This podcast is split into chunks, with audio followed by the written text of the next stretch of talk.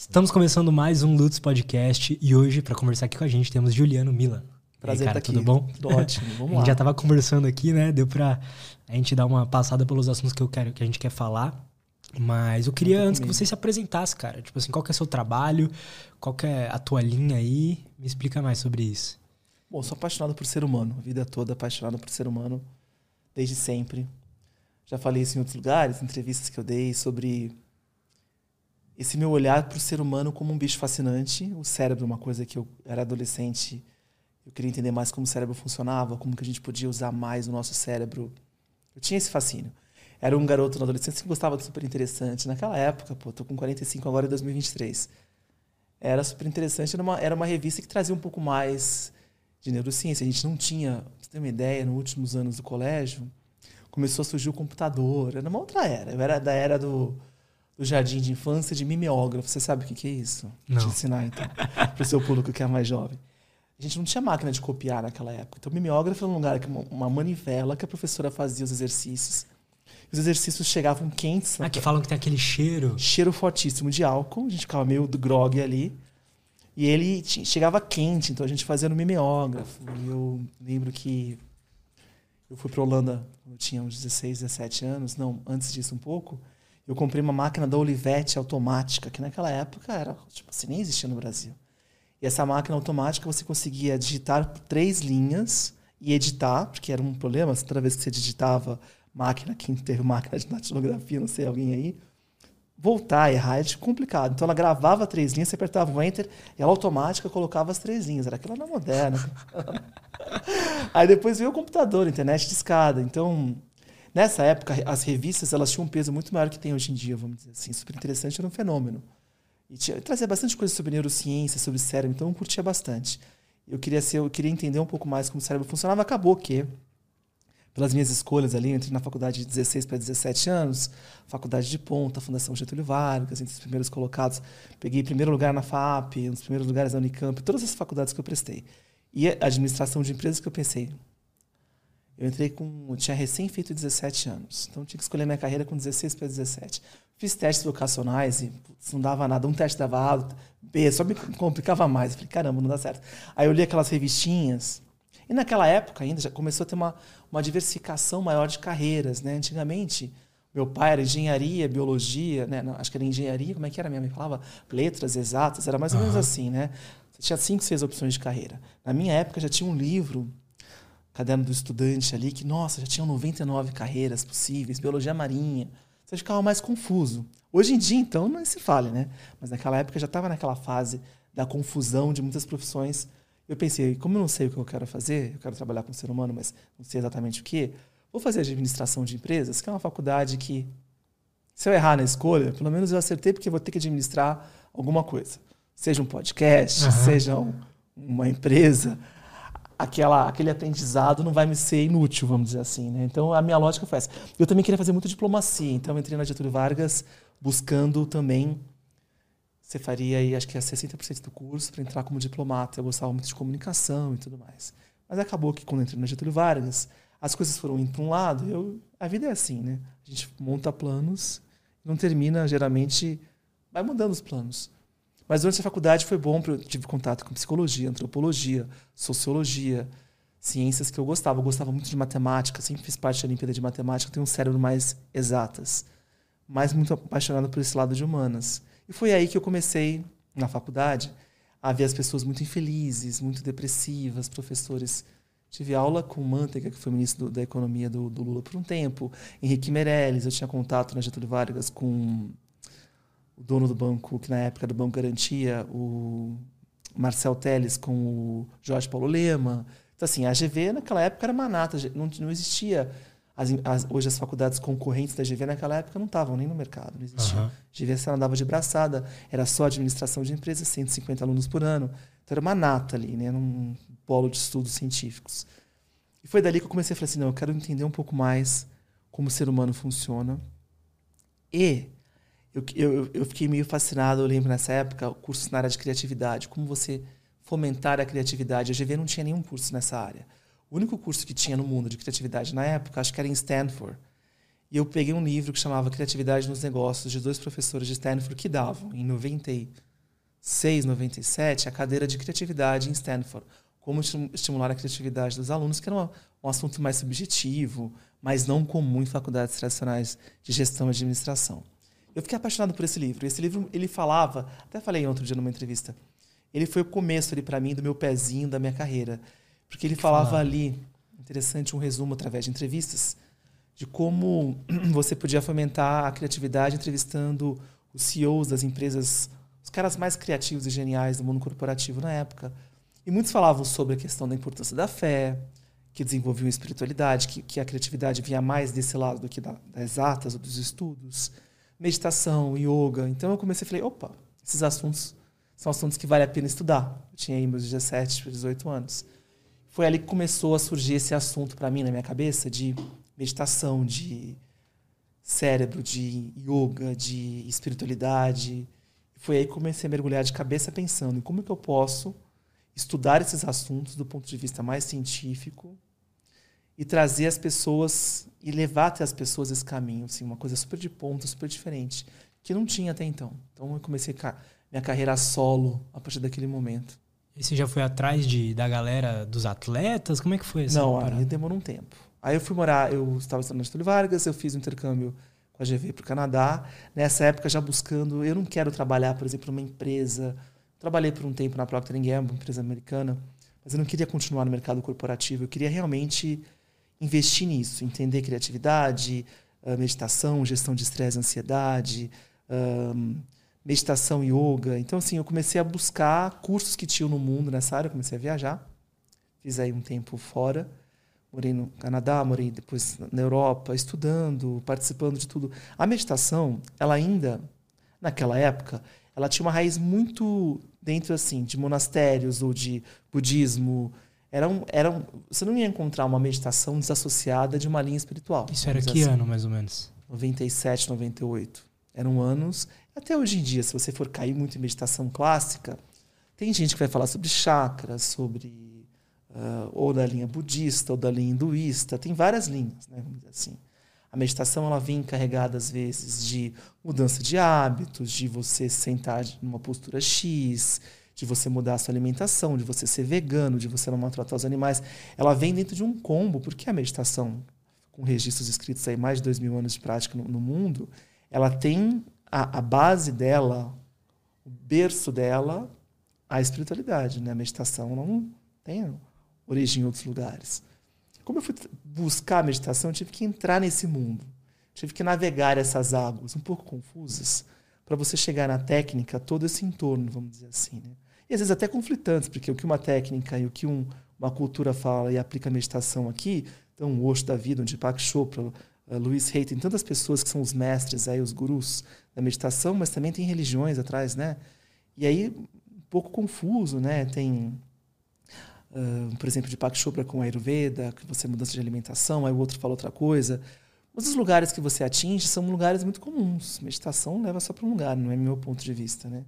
Então eu acho que foi isso, foi, foi eu trinchar o meu caminho, conhecer essas várias linhas técnicas e tentar descobrir qual que seria a minha linha. Então eu comecei, eu criei meu método. Então hoje em dia eu aplico o meu método com os meus atletas já há mais de 15 anos eu desenvolvi a minha técnica de abordagem de meditação, que é desprovida de espiritualidade. Não que eu não acredite, não seja uma pessoa espiritualizada que eu sou, mas é como eu trabalho em ambientes científicos, a gente, a espiritualidade, ela vem uma mais e cada um coloca o seu colorido, vamos dizer assim, dos meus clientes. Mas eu não vou trazer essa bagagem para o meu cliente. O cliente escolhe o que ele quer acreditar, se ele quer ter uma fé ou não, para mim não importa. Mas eu vou trabalhar com a técnica, minha técnica-chave é a meditação, é uma das ferramentas que eu tenho, que eu vou trabalhar a abordagem da mudança daquele ser humano e melhora de performance. E foi aí que começou a surgir vários clientes, inclusive clientes de grandes nomes. Foi uma coincidência. Atletas de alta performance.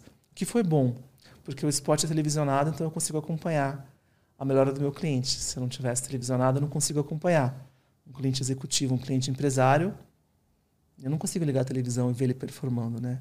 O esporte eu consigo. Então, para mim, foi muito legal.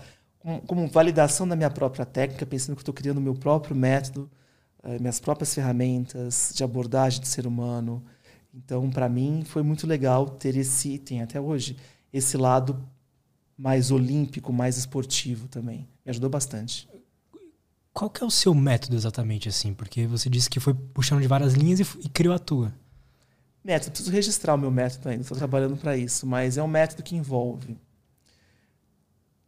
várias, vários pontos. Então, o principal, a parte teórica do meu cliente, entender como o cérebro dele funciona do ponto de vista neurocientífico. Né? Entender o cérebro consciente, o cérebro inconsciente, uh, qual a ligação disso, por que, que a meditação pode melhorar esse funcionamento do cérebro. Então, meu cliente vai ter um acompanhamento e vai ter sugestões de leituras de livros de cientistas explicando na neurociência de como é que o cérebro funciona. Então, existe essa parte teórica vasta no meu trabalho. E aí, depois, paralelo a isso, a aplicação de ferramentas que não são ferramentas que a meditação é uma delas, vamos dizer assim, mas tem várias ferramentas. E uma delas, entre elas, a forma como apresento a meditação para o meu cliente, que é o meu diferencial. O meu cliente não começa meditando 10 minutos, ou 15 minutos, ou 5 minutos. Ele tem um preparo, como se fosse uma ginástica, para ele começar a se aprofundar na meditação. Então, um cliente que chega para mim, por exemplo, Bruninho, né? capitão da seleção brasileira de vôlei. Ele demorou dois anos para começar a meditar 20 minutos. Eu fiz todo um preparo, exercícios diários mentais que você faz com o olho aberto, exercícios mentais que você faz com o olho fechado, sentado. Depois de um tempo, exercícios que você vai fazer duração de dois minutos. Por quê? De minutos. Porque o cérebro precisa se. O cérebro precisa. Ele não está estruturado para a meditação. A gente está estruturado por um estado dormindo e acordado. A gente não tem um estado no meio termo. A meditação é eu estou com os olhos fechados, não estou acordado, mas não estou dormindo, porque a gente só fecha o olho para dormir. A gente vai criar uma, um, um espaço entre o dormido e o acordado, vamos dizer assim. Mas não é típico, a gente não usa esse estado no dia a dia. Né? A gente é criança, a gente acorda e desmaia, acorda e desmaia. A gente trabalha nesses dois mundos. E a gente está querendo trabalhar num mundo que é o, não é o desmaiado, não é o acordado, é um do meio termo. E é novo. Tudo que é novo, o cérebro vai criar uma resistência. Ele tem, é que nem exercício físico. Por que, que eu não levanto 100 quilos? Porque você pode, mas me dá 5 anos para levantar 100 quilos. Por isso que as pessoas falam, muita gente, ah, meditação não é para mim, já tentei, não consigo, não tenho disciplina. É porque possivelmente ele começou num ritmo ou numa velocidade que não era a velocidade ideal para que fosse prazeroso o processo. E ele pulou etapas, lidou com desconforto. Então, assim, é muito comum, muito comum mesmo eu pegar pessoas que eu acho que tentei por cinco, seis vezes meditar em métodos diferentes e não deu certo. Aí eu falo, vem comigo. Eu tenho grandes taxas de sucesso com essas pessoas. A Betina Rocha, que era sócia da XP, saiu da XP ano passado, em 2022, ela era uma pessoa, quando eu encontrei com ela, ela falava assim, não, eu não... Uma super empreendedora, Betina. Não consigo, tenho faniquito, já tentei. Eu falo, Betina, vem comigo. Você vai fazer isso essa semana, essa semana que vem e ela super medita hoje, super consegue contar 100 respirações, caso ela não conseguia contar. Porque eu, eu, eu tenho confiança que meu processo e método leva esse processo num, de uma forma que não é só ter uma taxa de sucesso alta, mas que você vai ser, ter, ter prazer e vai ser agradável esse processo. Mas essa. Quando o cara começa, ele começa então meditando por menos tempo. Não é nem meditando. Ele vai fazer exercícios mentais, ginástica Como seriam, mental. por exemplo? Uma contagem de respiração. Você vai contar 10 respirações com o olho aberto. Durante o seu dia, fazendo atividades diferentes. Se você perder a conta, você volta para o zero. Então você vai contar inspira, expira um, inspira, expira dois, fazendo coisas do dia a dia ali, numa academia, uh, transporte público. Você vai contar 10 respirações. Eu passo bastante esse exercício em palestras que eu dou, para as pessoas poderem já praticar ali na hora, sabe? E aí as pessoas, tem gente que tem dificuldade, tem gente que tem facilidade, tem gente que chega no 10, no 15, tem gente que toda hora perde a conta porque está com a cabeça muito agitada. Já é uma ginástica. Você está perdendo foco, trazendo foco, perdendo foco. É uma ginástica. Você perde o foco e volta. Eu estou trabalhando as conexões com seus neurônios para que você tenha uma, um foco. Porque para meditar você vai precisar de foco, concentração. São exercícios para trabalhar esse foco. São exercícios diários que eu passo para o meu cliente. E tem outros vários que não são só esses. É suficiente para o cara já conseguir. Ver resultado gigantesco. A pessoa começa trabalhando com uma coisa assim simples e boba. Eu falo assim, sim, nunca menospreze o poder do simples e do bobo, porque às vezes é muito mais poderoso em termos de efeitos do que o complexo. Dá um exemplo. A contagem de respiração. A pessoa conseguir começar a se concentrar mais durante o dia. Nossa, estou rendendo muito mais no meu trabalho. Nossa, com esse exercício simples de contagem de respiração. Ela já vai começar a ver, ver mudanças, se ela faça três, quatro vezes por dia.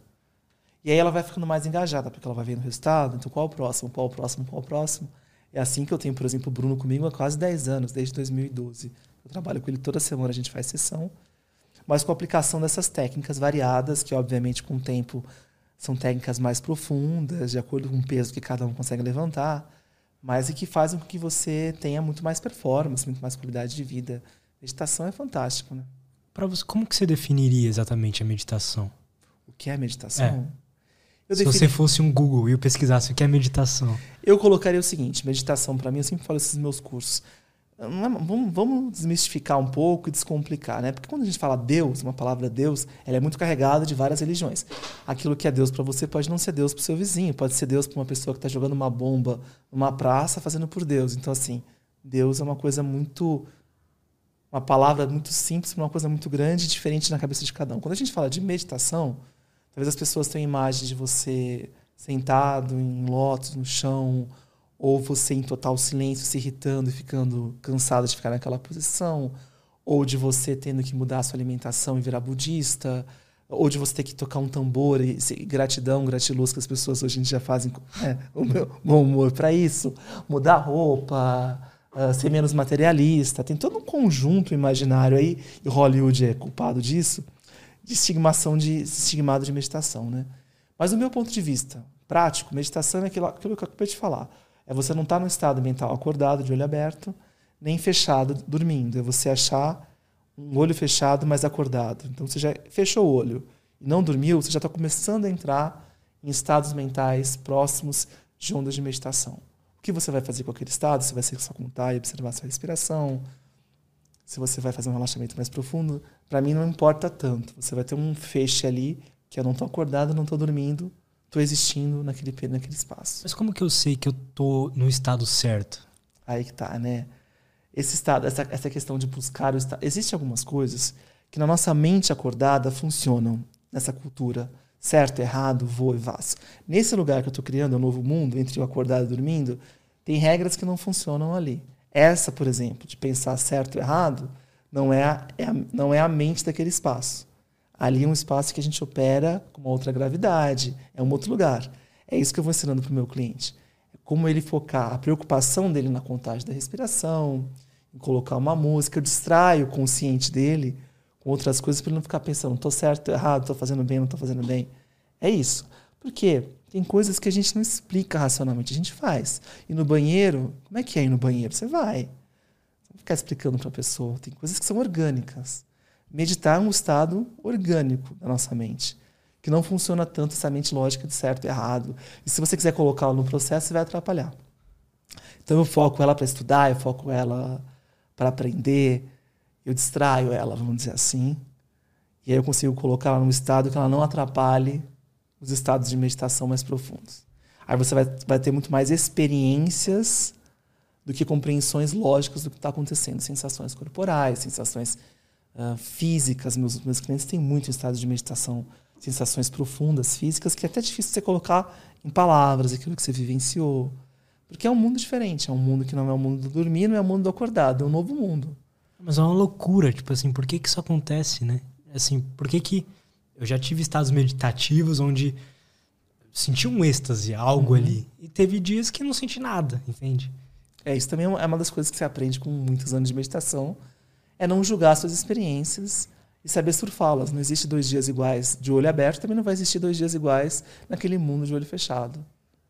Não se apegar a uma experiência muito boa e nem se assustar com uma experiência não tão legal. Aquele dia que você sente, tipo, realmente você não consegue parar. Ah, mas só de você contar uma respiração, de você desacelerar, pelo menos para mim, meditação sempre é muito prazerosa, né? Nossa senhora, eu amo. Mas também são muitos anos de prática, né? Então, faz toda a diferença. O cérebro está preparado para entrar naquele estado. Todas as vezes que você quiser, a hora que você quiser, vamos dizer assim. Os benefícios da meditação, você diria que eles acontecem mais no longo prazo ou, por exemplo, ah, putz, eu vou fazer um podcast, eu vou trabalhar numa coisa específica, eu vou estudar. Eu já consigo sentir aquela. Os benefícios daquilo lá, assim, se eu, por exemplo, meditar antes e, come, e começar esse trabalho depois, como é que é isso? Uhum. O cérebro que trabalha, eu sempre falo para os meus atletas, o cérebro da quadra é o mesmo cérebro fora da quadra. Então, as intervenções que eu faço são duradouras e para o cérebro como um todo. Então, aquele cérebro que vai ser alterado no processo do meu método, ele vai performar melhor em quadra, com certeza, vai treinar melhor, vai sacar melhor, vai fazer mais cesta, com menos desgaste, com mais performance. Mas esse cérebro também é usado, por exemplo, numa vida pessoal, no momento de lazer. Então você vai mudar aquele cérebro como um todo. É difícil você falar, vou fazer uma intervenção no meu cérebro só para o momento do jogo. Não dá. Eu vou ter aquele cérebro para todo dia. Então, assim, é muito mais. Respondendo a sua pergunta, é uma mudança geral em você que vai gerar melhoras para o podcast, para você com a sua namorada, para você com a sua família. Não é uma coisa segmentada. Você não consegue segmentar o cérebro. Não dá. A mesma mão que, se eu cortar a sua mão, na hora que você estiver dirigindo, tomando, pegando na sua caneca, onde você usar a sua mão, você vai sentir a dor na mão. Porque a mão não é usada só para uma coisa. O estado da mão é o estado da mão se estiver machucada 24 horas por dia em qualquer coisa que você faça.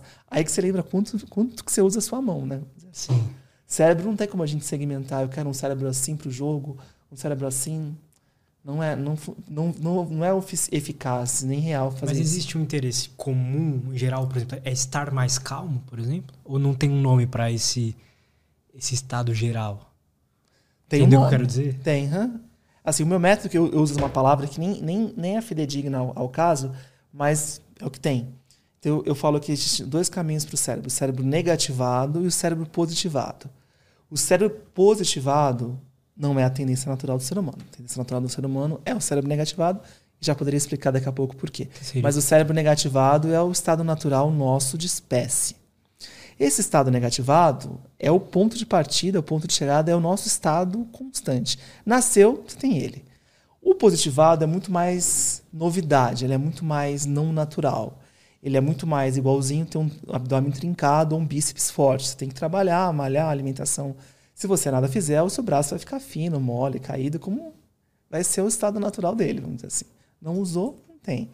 Então, assim, o cérebro positivado, acho que a minha técnica é isso. Ela vai ensinar você a positivar e levar o seu cérebro numa nova direção. E com isso ganhar todos os benefícios que um cérebro positivado tem.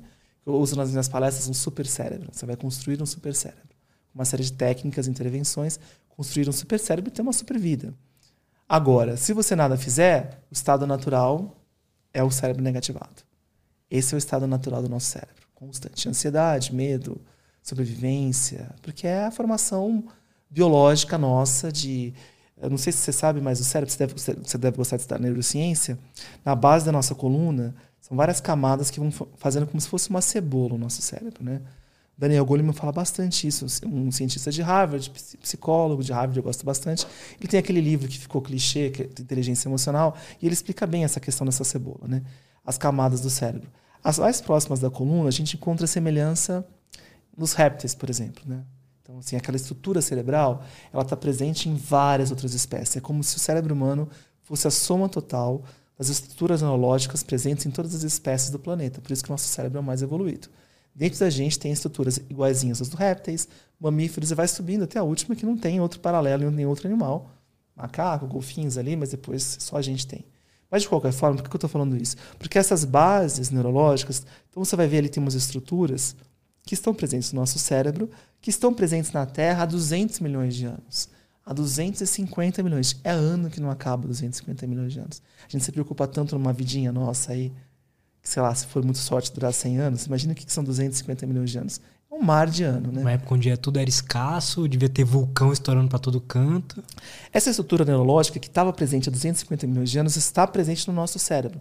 Não significa que o nosso cérebro tem 250 milhões de anos. Não, nosso cérebro tem 200 mil anos, é pouquíssimo mas ela tem presença na Terra há 250 milhões de anos. Essas estruturas mais na base, esse cérebro mais primitivo que nós temos, essas estruturas internas, elas estão constantemente escaneando o ambiente atrás de ameaça. O nosso cérebro humano é o maior computador escaneador de ameaça que existe no planeta. É um supercomputador. Ele trabalha a 30, 40 milésimos de segundo, dois terços do nosso cérebro, escaneando ameaças o tempo todo, medo, numa velocidade de 30, 40 milésimos de segundo. Você fala comigo a 400 milésimos de segundo a 300. Ou seja, 10 vezes mais lento esse cérebro que fala comigo. Então tem dois lutz aqui. Tem um lutz consciente e tem um lutz inconsciente, que são dois caras diferentes. Porque o lutz inconsciente está escaneando isso aqui 24 horas por dia. Se eu queimar uma, uma folha no seu quarto, você pula da cama. O cheiro de queimado faz você acordar. Porque tem um lutz ali pescando tudo que está acontecendo no ambiente. Se eu bater a palma, você pula da cama. O que é esse pular da cama? É porque tem um cara ali você vai pular em 30, 40 milésimos de segundo da sua cama. Então, assim, tem um cara que tem que está constantemente lendo esse ambiente numa velocidade hipersônica, vamos dizer assim. Não para, 24 horas por dia. Então ele está caçando problema. Ele tá Eu sou muito ameaça. bom nisso. ele está caçando ameaça o tempo todo. Então, assim, é o cérebro de sobrevivência. É um cérebro que foca em manter você vivo. O lugar mais protegido do, do corpo é o crânio, então, assim, é lá dentro que ele fica, como se fosse um parasita ali. E ele criou todo um corpo para manter aquele computador, vamos dizer assim, né? O cérebro. A inteligência está ali. Tanto que na morte ele vai criando escalas, ele está em inanição, ou sem comida, ou sem água, ele vai matando o próprio corpo para se manter. Ele é o último a morrer, né? Então, assim, ele é o cara que manda em tudo. Você tem essa boca porque seu cérebro quer, você tem essa mão porque seu cérebro achou que no ambiente é aquilo que vai dar maior sobrevivência para ele. Então ele tem o objetivo de te manter vivo a qualquer custo. Não está preocupado tanto em qualidade de vida ele tá, e nem felicidade. Não é um computador para isso. Ele é um computador para te manter vivo a qualquer custo. Sobrevivência. Se a gente entrar numa situação aqui de vida ou morte, você vai virar o bicho de novo. Esse bicho que você sempre foi. Você vai lutar. E nessas horas, esse cérebro negativado, para enfrentar um mundo hostil, ele se auto-hostiliza. Mas ele, na matemática, ele prefere fazer assim: olha, eu vou me matar um pouco, mas pelo menos eu garanto mais vida. Eu vou entrar numa luta, eu vou estar negativado, vou criar uma química muito hostil. Essa química eu vou ter que beber, que está circulando no meu sangue. Mas se meu corpo abrir, eu vou ter um sangue mais ácido que ele vai ser mais inóspito para um agente externo que quiser entrar, uma bactéria, alguma coisa assim. Então eu crio um corpo mais envenenado ali, não é esse termo, mas um corpo mais ácido para lidar com uma situação, porque na vida lá fora, no mundo que a gente que a gente vê na National Geographic, ai que lindo, elefantinho, de repente vem um leão come elefantinho. Ai que lindo tal a gazela e pula vem né? Não tem muita paz ali, né? Não tem um lugar para você sentar debaixo de uma árvore e pensar na vida. A questão é de vida ou morte o tempo todo. Então, o nosso corpo, todo o estresse dele é muito para o embate físico, para o hematoma, para o cortar, para o cair, para o regenerar um osso. Não existe boleto. Essa preocupação hoje em dia é boleto, agradar a sociedade, ter sucesso no seu podcast. Não, lá atrás era chegar no final do dia vivo, ter comido alguma coisa. E essa sobrevida era com baixa qualidade. Então, assim, é um, sistema, é um cérebro que super se aquece, ele vai se autoconsumindo aquele corpo, mas ele pensa assim: nesse embate eu prefiro viver mais. viver hoje, me manter vivo por mais cinco anos, mesmo que eu tenha me matado um pouco para sobreviver esse embate, mas eu saí vivo. Então ele vai pegando muito a sobrevida. Por isso que a gente vivia no máximo quando a gente tinha muito sucesso, 30 anos de, de vida, 25 era a vida adulta, você morria. Então esse estresse acumulado, você, você morreria de uma flechada, de um. Eu tava. Eu, fascinado com achar um cara congelado chamado Otzi, O-T-Z-I. Quem quiser pesquisar, pesquisa. E os cientistas foram estudar esse cara, né? Esse cara é um dos caras mais bem preservados de tecido, corpo mole. Qual que foi a última refeição dele? Onde é que ele estava? Quais as doenças que ele tinha? Nosso avô de todo mundo aqui, certeza, porque acho que há 15, sei lá quantos mil anos atrás. Então era um cara que o gene dele deve estar dentro da gente. Graças a ele ter sobrevivido, e ser procriado que a gente está podendo sentar aqui hoje e falar. Então a gente deve isso a ele. E aí foram pesquisar o tanto de coisa que ele tinha. Ele tinha doença autoimune, ele tinha dois dedos em estado de, de putrefração, ele tinha. Uh, ah, exatamente. Ele tinha um, úlcera. aí você pensa assim: você com uma unha encravada. Não, mas ele estava com o dedo podre. Você com uma úlcera gigantesca. Você. Aí você vai somando tudo aquilo. Temperaturas que ele morava lá, ali, passando pelo, pelo, entre a, acho que foi Itália e Áustria ali nas montanhas então você ali não tinha roupa você tinha que amarrar a pele de, de, animal você aí tinha outras coisas ele tinha verme a barriga cheia de verme assim era um estilo de vida totalmente estressante né ah, todos os dias né você está cheio desse monte de dor se eu te colocar o corpo dele agora para você viver mesmo nesse mundo confortável você ia começar a chorar e gritar e pedir ajuda para seu pai você não ia conseguir levar a vida que ele levava vamos dizer assim né e ele morre com uma flechada, acho que nas costas do. Ou seja, de um outro ser humano. Ou seja, pelo amor de Deus, né? Como é que era a vida já difícil de enfrentar na natureza, sem remédio para nada, com todas as doenças. Então, tinha doença de autoimune, né? Artrose, artrite, tivesse uma dor absurda, dedo encravado, apodrecido, ele tinha perdido não sei o quê, tava, uma úlcera, verme. Você fala, meu Deus do céu, que vida é essa? Era sobrevivência. não tinha qualidade de vida. Vamos criar um momento como esse para a gente discutir, filosofar sobre a vida, sobre o cérebro. Isso é uma evolução gigantesca humana de dominar a natureza da humanidade. Para a gente chegar nesse ponto, a gente consegue ter um mundo muito mais sutil. Só que nosso cérebro não acompanhou, né? O cérebro é o mesmo cérebro ali, vamos dizer assim. Se a gente olhar para trás, é um cérebro focado em sobrevivência. Ele está programado para ser o Odyssey. Ele está programado para sobreviver na realidade do Odyssey. Ele não está programado para você morar nesse apartamento e pensar sobre seus projetos, seu namoro. Eu, eu, eu, cara, eu sou o Odyssey puro, assim, porque o dia inteiro, mesmo assim, com tudo pago, tudo de boa, tô tranquilo. Tá estressado. Não, é, pode chamar ansioso. estressado, mas o tempo inteiro, tipo, ansioso, sabe, por nada, ou com medo. Uhum. Ele é, um, é porque é um cérebro com medo constante. É, está escaneando um ambiente constante para uma sobrevivência e para qualquer risco de morte iminente. Todo mundo é assim? Todo mundo é assim. Todos os bichos são assim. Todos os computadores são programados para te manter. Se você tentar matar uma barata, ela perceber, ela vai se matar para não morrer, vamos dizer assim. O rato é assim. A gente é assim. Se esse teto cair agora e a gente estiver filmando a gente aí. É nada mais importa. Né? Não, em 30, 40 milésimos de segundo, você vai se proteger. Seu braço. É como se o cérebro conseguisse manter os seus braços. Então você vai se proteger. Você vai achar uma posição de proteção em 40 milésimos de segundo. Depois, em 400 milésimos de segundo, você fala assim: nossa, o teto caiu, eu estou aqui debaixo do escombro. A consciência vem muito mais depois, a resposta vem antes. Então, é um cérebro que, esse cérebro primitivo, é que ele domina o seu corpo, sua química, seus hormônios, todos os seus feixes musculares. Para a resposta, tanto que você tropeça na rua, às vezes você tropeça, você faz movimento de sobrevivência ali, que o seu corpo vai coordenar o primitivo, e depois você vai perceber que você tropeçou naquele buraco. Você faz e depois você percebe. Então, assim, se, se, ele tem poder de fazer a esse ponto antes de você sequer perceber, ele controla o seu corpo, todos os movimentos do seu corpo, as liberações de hormônios, de ansiedade, o dia todo, mesmo sem você saber. Tanto que tem um médico chamado Dr. Srinivasan Pillai, é um, é um médico de Harvard, ele lançou um livro Life Unlocked nos Estados Unidos. Aqui teve uma tradução para Livre para Viver, só que agora está esgotada no mercado de sebo está caríssimo, 600 reais o livro, tudo grifado e riscado. Nossa, hoje a gente foi procurar o livro do Michael Phelps, 600 reais também. É, então. Nossa, é, é raro, tem uns doutor, livros raros. É, doutor, por isso que eu falo assim, aprenda inglês que você já sai é. desse, desse, dessa... ser sequestrado aí, é sofrer, ser espremido nesse mercado de português. Mas Srinivasam Pillai é um, é um médico sensacional, ele é especialista de estudar o medo no mundo, né? Como é um cara... Srinivasam Pillai. P-I-L-A-L-A-Y. Vê se você consegue achar pra gente. Srinivasam Pillai. O livro dele chama-se Life Unlocked, né? Life Unlocked. Livro é, que você deve achar. É, deve achar. Uh, Srinivasam Pillai. Ele é um indiano. Ele também é um neurocientista. Ele estuda medo no mundo, né? Ele fala sobre isso, sobre esse lado sobrevivência constante do nosso cérebro. É como se o nosso cérebro estivesse priorizando no ambiente a ameaça, porque aquilo que pode perder a sua vida, você está no momento, te coloca no momento de uma natureza. Ai, que sombra linda, gostosa, olha uma manga, uma pessoa, sua namorada te fazendo carinho. Ok, isso pode tirar a sua vida? Não. Então, para ele, assim, é legal? Ah, legal, mas ok. Mas se tiver um barulho ali longe, se tiver uma ameaça, alguma coisa se mexendo no arbusto, para ele o importante é isso. É aquilo que pode tirar a sua vida. O resto é resto.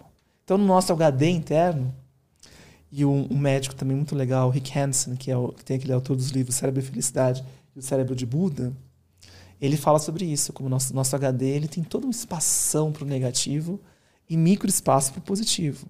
Porque o negativo é o que te garante sobrevivência. Então, Dá você imagina... transcender isso? De, é, tipo... é a minha técnica, né? Você começar a transcender. Life Unlocked. Life Unlocked, em inglês. Unlocked. Unlocked. Achou? Srinivasam Pillai. Mostra aí pra gente, pra gente ver. Não. Não. É Unlocked, tem um o, N antes. Life Un Unlocked. Life Unlocked. Se você não achar, depois eu te passo. E aí esse livro fala sobre medo. Ele é um cara especialista em medo. Olha, isso aí é sensacional. Eu para mim isso é uma bíblia que as pessoas todas que tinham que ler. Pena ah, que a tradução em português, o livro para viver custa 600 reais. Não é à toa. Você acha um livro valendo 600 reais porque ele é bom. Eu tenho em casa dois livros, eu quase que estou vendendo os meus livros. eu comprei vários quando eu fui dando para os meus clientes. E esse livro é sensacional, ele vai mostrar um pouco dessa biologia do medo.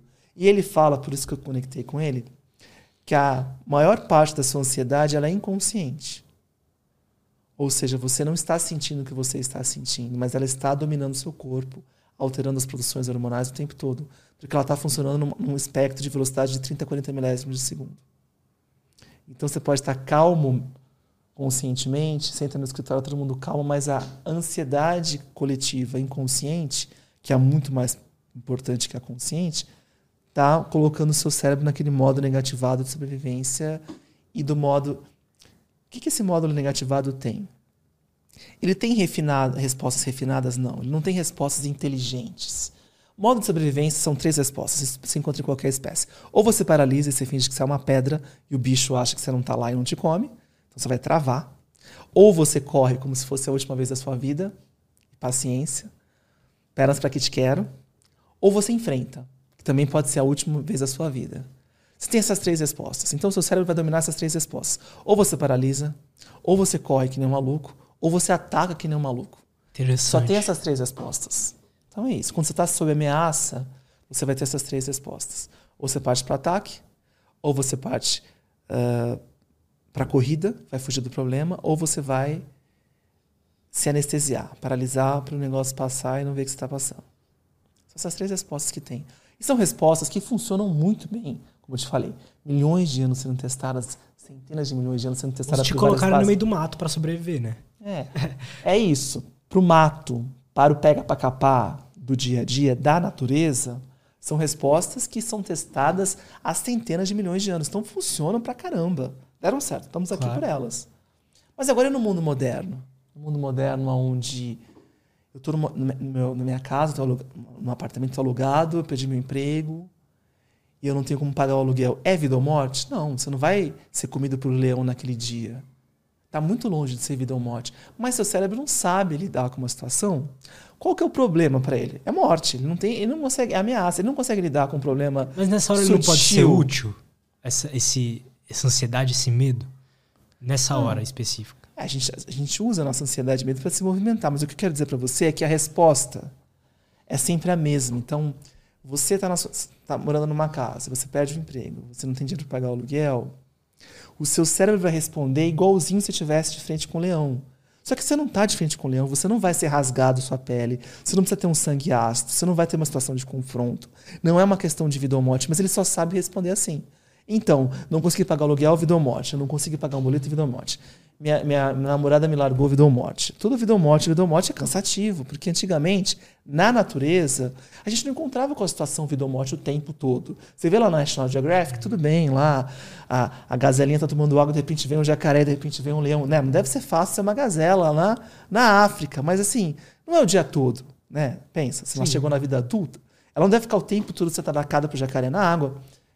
Às vezes tem um jacaré na água, às vezes um morre do grupo, às vezes tem um leão, que vai comer uma das centenas que tem.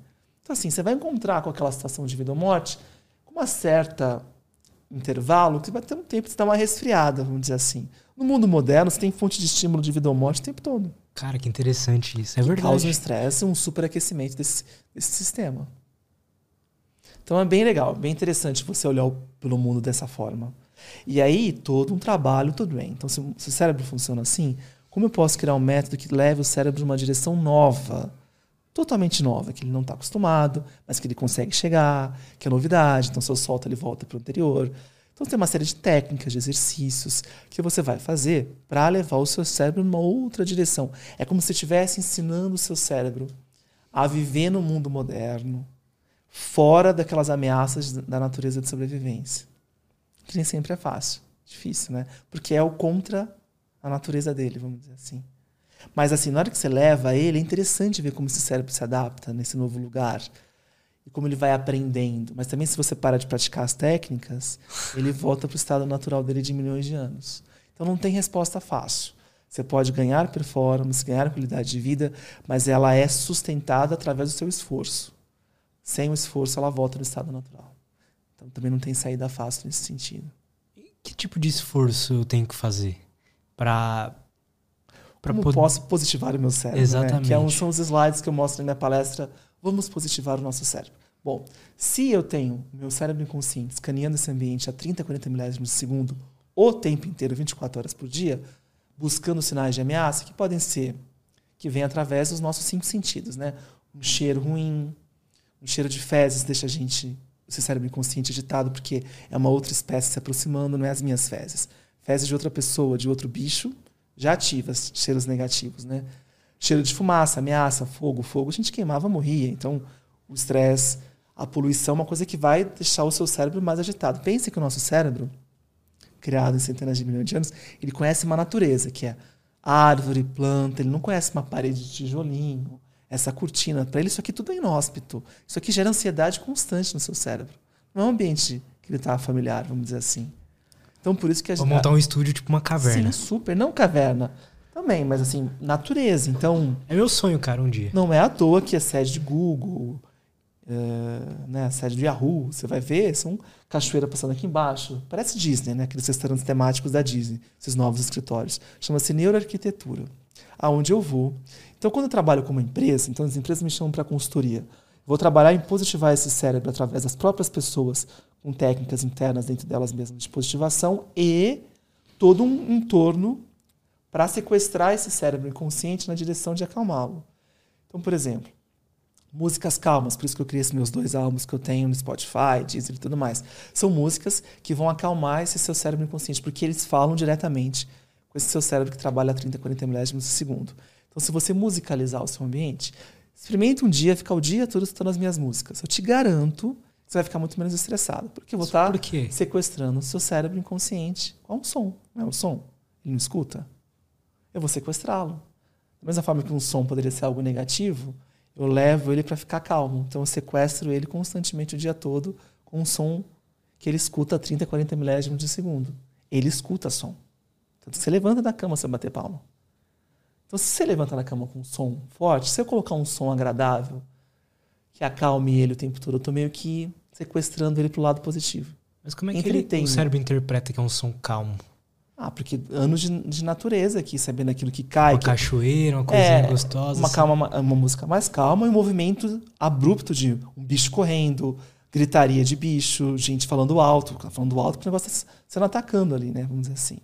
Ele já tem uma memória de sons preocupantes. Será que chuva é por isso que dá uma acalmada? Tipo assim, na época lá. Depende da chuva, que... né? Mas se é, for uma chuva de um trovão, é, aí você já fica mais tenso, né? Quando tem chuva pesada, verdade. que não dá uma ansiedade. Você fala, nossa, que chuva forte. Você tá aqui na sua casa, você não tem risco zero de alguma chuva muito forte. Mas você já fica ansioso, né? Inconscientemente.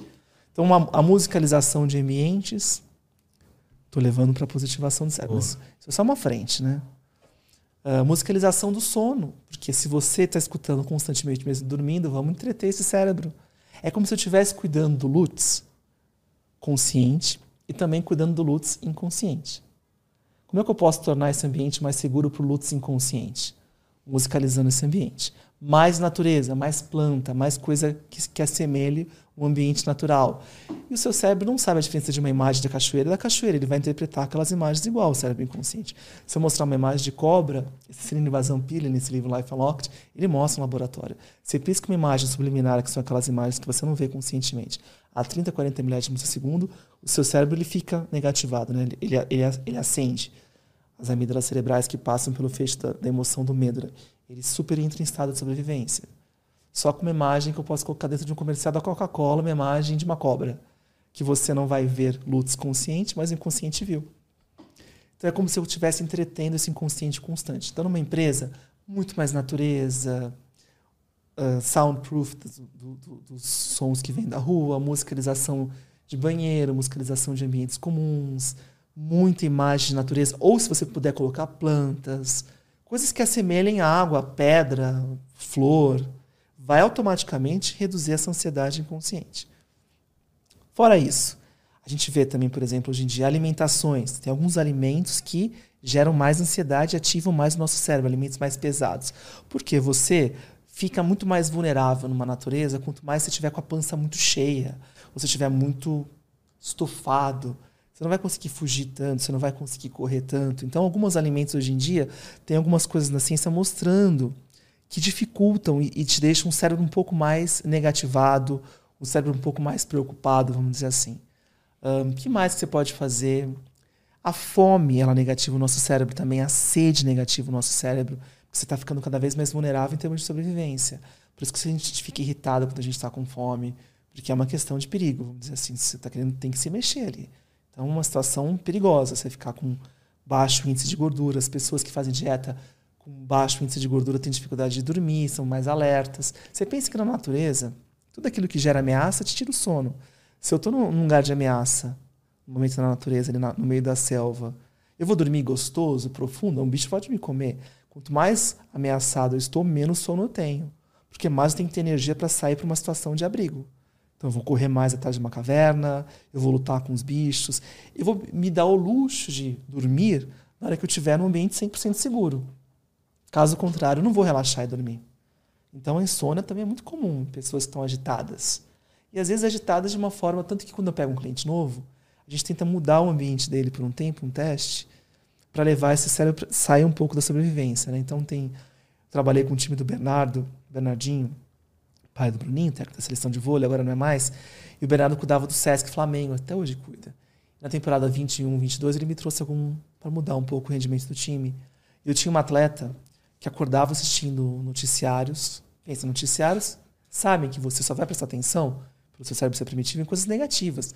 Fantástico tem que ter sangue, morte, senão você não para para prestar atenção, não foca e não vê a propaganda que eles querem te vender. Então eles vão tacar, mesmo que inconscientemente ou conscientemente, notícia ruim vende muito mais que notícia boa. Eu sei, eu percebo isso pelos cortes, sabe os cortes do podcast? Sempre que é um título mais negativo, dá muito mais view. Sim. Em vez de você falar assim, como ter mais paz na sua vida, é gestão de estresse, ansiedade, Total. sofrimento, dor, Total. problema, as pessoas vão lá e clicam. Total. Porque as pessoas vão enxergar inconscientemente buscando o problema lá, natureza humana, total negativa, né? Então a gente também precisa saber gerenciar técnicas de como a gente gerencia e leva esse cérebro. Então ela era uma pessoa que acordava escutando Globo News e ela pegava no sono escutando Globo News e a Globo News ficava ligada a noite toda. Aí a gente mudou. Chega de Globo News, agora você vai acordar, você vai ler um livro, você vai colocar minha música para escutar, você vai dormir com a minha música. Ela, meu Deus do céu, minha vida mudou da água para o vinho, com essas pequenas alterações. Minha filha que não dormia bem à noite, acordava três vezes, dorme com a mãe, dormindo a noite toda. Juliana, meu Deus, que, que é isso? Que coisa tão. Por isso que eu falei, o simples ele tem efeitos gigantescos que às vezes o complicado não tem. Um remédio para isso, um remédio para aquilo, sendo que você não está cuidando daquilo que estressa aquele cérebro, vamos dizer assim, né? Então existem formas de você desestressar o seu cérebro consciente e inconsciente também. Intervenções que você pode fazer no dia a dia, né? Existem, e aí a meditação entra como uma, uma prática. Hoje em dia, pelos todos os cientistas que você tem o nome aqui, o Rick Hansen, o Srinivas Pillay, Andrew Newberg, todos eles falam que meditação, para você sair desse modo de sobrevivência, é o que há.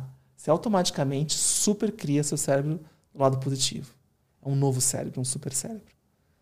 É um cérebro menos estressado, mais inteligente, mais criativo, que consegue ter respostas mais complexas, com mais nuance. Porque se ele entra no modo de sobrevivência, ele emburrece e vai para aquele modo de paraliso, luto ou fujo que é uma resposta muito rudimentar para o mundo moderno. Porque hoje em dia, quando eu estou nesse mundo aqui mais rudimentar, mais basicão, já tem máquina que faz.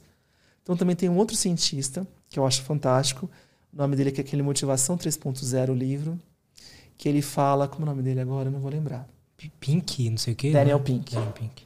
Ele vai mostrar isso, que hoje em dia as posições disponíveis no mercado com a, com a modernização das máquinas, eu estou precisando mais de quem cria os caminhões agrícolas, dos engenheiros. Não estou precisando mais de alguém que bate enxada porque a máquina faz. Esse tipo de trabalho requer muito mais um cérebro positivado, muito mais criativo, porque as posições que sobraram para os humanos são mais complexas. Porque se for muito simples e banal, a máquina faz. E aquele banal a gente conseguia fazer com o cérebro de sobrevivência ativado. Mas hoje em dia, se você tiver com o cérebro de sobrevivência ativado, você não consegue mais fazer as demandas dos novos trabalhos, que são mais complexas. Pessoas que estão vivendo no nível da sobrevivência têm dificuldade em vencer no mundo moderno e ganhar dinheiro porque ficaram achatadas um lugar onde, se você não tiver com o cérebro minimamente positivado, você não consegue performar bem no seu trabalho, ser criativo, né? trazer campanhas de marketing, coisas que envolvam pensar muito profundamente. Você não vai conseguir fazer isso aqui se você estiver no nível da sobrevivência. Né? Total, cara. Pra mim, essa é a minha busca. Eu sempre quero estar tá mais pra esse lado aí. Eu acho que é mais, mais gostoso também, né? Você desgasta menos no seu organismo, porque aqui a sobrevida é pequena, lembra? 30 anos é o máximo que esse corpo vivia, sob um estresse constante, porque o estresse ele danifica o corpo, né? Saber gerenciar esse estresse é ganhar um pouco mais de sobrevida, né? Você tem mais tempo de vida, mais tempo de corpo. Porque o estresse extremo, ele também vai matando o próprio indivíduo, né? Ele vai consumindo aquele indivíduo. Medo constante, né? Se não gerenciado, treino seu lado químico, seu lado físico, né? Doenças associadas ao estresse são todas as circulatórias, todas. pressão, todas ligadas ao estresse, gestão de estresse, ansiedade. Todas as de saúde mental, depressão e ansiedade generalizada tem a ver com estresse também. Com essa pressão. Então não tenho boas notícias. Somos seres uh, construídos num caldeirão de ansiedade, medo. É a nossa natureza. Morreremos com ela. Não vamos mudar isso. A gente pode fazer paliativos aqui, ter mais qualidade de vida, mas mesmo assim viveremos nossos picos se a gente não se cuidar de ansiedade, de medo, e ferramentas, intervenções para aliviar um pouco esse medo e ansiedade que farão parte do nosso dia a dia. Não tem saída. Então vamos lá. O cara, para ele estar tá mais perto do cérebro positivado. positivado, ele precisa dar fazendo manejos na vida dele, do ambiente, do ambiente inconsciente dele. dele e percebendo aquelas coisas, além de que práticas mesmo, como meditação. Internas, contagem de respirações, leitura, por exemplo. Você imagina que no cérebro. Uma fica... rotina perfeita para isso, como que seria? Para tipo uma. Pense que o seu cérebro, cérebro gosta mais de pensar negativo do que pensar positivo. Então eu vou fazer um exercício com você agora simples aqui. Me liste quatro coisas legais que aconteceram hoje. Pode ser coisas idiotas, pequenas que você gostou do seu dia hoje. Uh, sei lá, um abraço da sua namorada. O que, que foi gostoso no dia de hoje para você, Lutz? Acordei com o nascer do sol. Isso foi bom. Eu... Você viu na, na, pela janela? Sim. Eu dormi hoje aqui na sala, né? E aqui dá pra ver o nascer do sol bem ali. Aí. Porque aqui tem ar-condicionado. Os outros não tem? Não. Aí eu vi, acordei Aí você pôs seu colchão aqui. É. Acordei com o nascer do sol, que é bom, eu sempre gosto. Eu não tava também conseguindo acordar muito cedo esses dias passados, então hoje foi uma noite que eu dormi muito bem, então eu fiquei feliz por isso. É, treinei, um treino pesado, que também não tinha conseguido na segunda fazer o treino como eu gostaria. Hoje eu consegui, e eu passei mal no treino, que pra mim são os melhores treinos que tem. Que mais? Vamos ver. Comi peixe. Você gosta? Eu amo peixe. E. Consegui pensar nisso. Fiz uma vitamina também, que também Pô. fazia. Às vezes eu fico enrolando de fazer e hoje eu fiz. Então você vê, esse não, não é um exercício que eu passo pro meu cliente. Ele ficar escaneando o dia dele, duas, três vezes no dia, pensando naquilo que ele fez de bom, porque não é a tendência natural. Toda vez que a gente faz isso, a gente está caminhando para um cérebro positivado. Mas isso é bobo. Mas é uma ginástica. Mas isso é bom. Eu gostei. e é simples. Mas tem que ser feito. Não tem como. Porque se a gente soltar o seu cérebro, você vai chegar em casa, vai jantar com a sua namorada e falar assim: nossa, você não sabe, nossa, foi difícil. Você vai falar só dessas coisas ruins que aconteceram no seu dia, ela também vai falar. Porque é a tendência natural do cérebro. Fazer esse. Eu, antes de colocar minhas filhas para dormir todo dia, eu faço isso. Então, assim, é uma ginástica, né? Eu falo. Eu tenho Júlia e Helena, 4 e 2 anos, né? Agora fez 3, vão ter Helena. Então, duas filhas. Na hora que eu for pôr pra dormir, vamos tentar lembrar o que, que você, o que, que foi de gostoso no seu dia de hoje? E elas falam, criança senta na onda. Mas é uma ginástica. Eu tô treinando aquele cérebro a disparar os neurônios em direção de vasculhar as coisas boas do dia. Que não é o que ele faz. Ele faz que ele, se soltar ali. Não, vai total buscar... isso, cara. Ontem eu percebi isso. Ontem, tipo, eu consegui fazer tudo que eu precisava fazer. Só que aí chegou a noite, assim, eu fiquei só lembrando das coisas que eu tenho que fazer ainda, sabe? O que eu não consegui fazer no passado, etc. Se você vai num restaurante e a gente trata bem, passa batido. Você vai num restaurante o garçom é grosso com você, é preconceituoso, vai te marcar, você vai contar para os amigos, você nunca mais vai estar naquele restaurante. A experiência negativa ela tem um poder sobre a gente muito maior do que a, que a positiva. A positiva é teflon, nem gruda. A negativa é velcro, encostou, grudou. Por uma questão de sobrevivência. Então, esse exercício de diário de positividade que eu tenho, de você. Eu tenho notas no celular e fico lembrando das coisas positivas que acontecem, anoto lá todo dia, no final do dia. Aí você bota um alarme? Como é que você faz para Acho que se manter quem, assim? é disciplina, né? Aí você vai lá e você escreve as coisas positivas. Só o ato de pensar já é uma ginástica. Você vai querendo uma, né, contar a respiração, inspira, expira um, inspira, expira dois, escutando música, é uma forma. Fugir aquelas séries que a gente tem neurônios no espelho. Então você vai assistir uma série Game of Thrones, que eu adoro. Mas, puxa, só que assim, muito cuidado, porque o seu cérebro não sabe diferenciar a realidade da coisa que ele está vendo. Tanto que você sente emoção, morre, vem, isso aqui. Você vai sair exausto com o cérebro super negativado depois. Então, assim, tem que ser momentos específicos. Os meus atletas não fazem próximo de Olimpíada. Próximo de Olimpíada é uh, programa de gastronomia, viagem para ver os vinhos na Itália, uh, mundo de cima, aqueles programas tranquilos que vão positivar o seu cérebro, você vai ver imagem de natureza, comédia. Mas é muito chato, cara. Vai, é, você não tem aquele, aquela química, mas vai fazer bem pro seu cérebro. Coisas mais leves. Coisas que não te coloquem naquele estado de sobrevivência, de luta, foge e etc.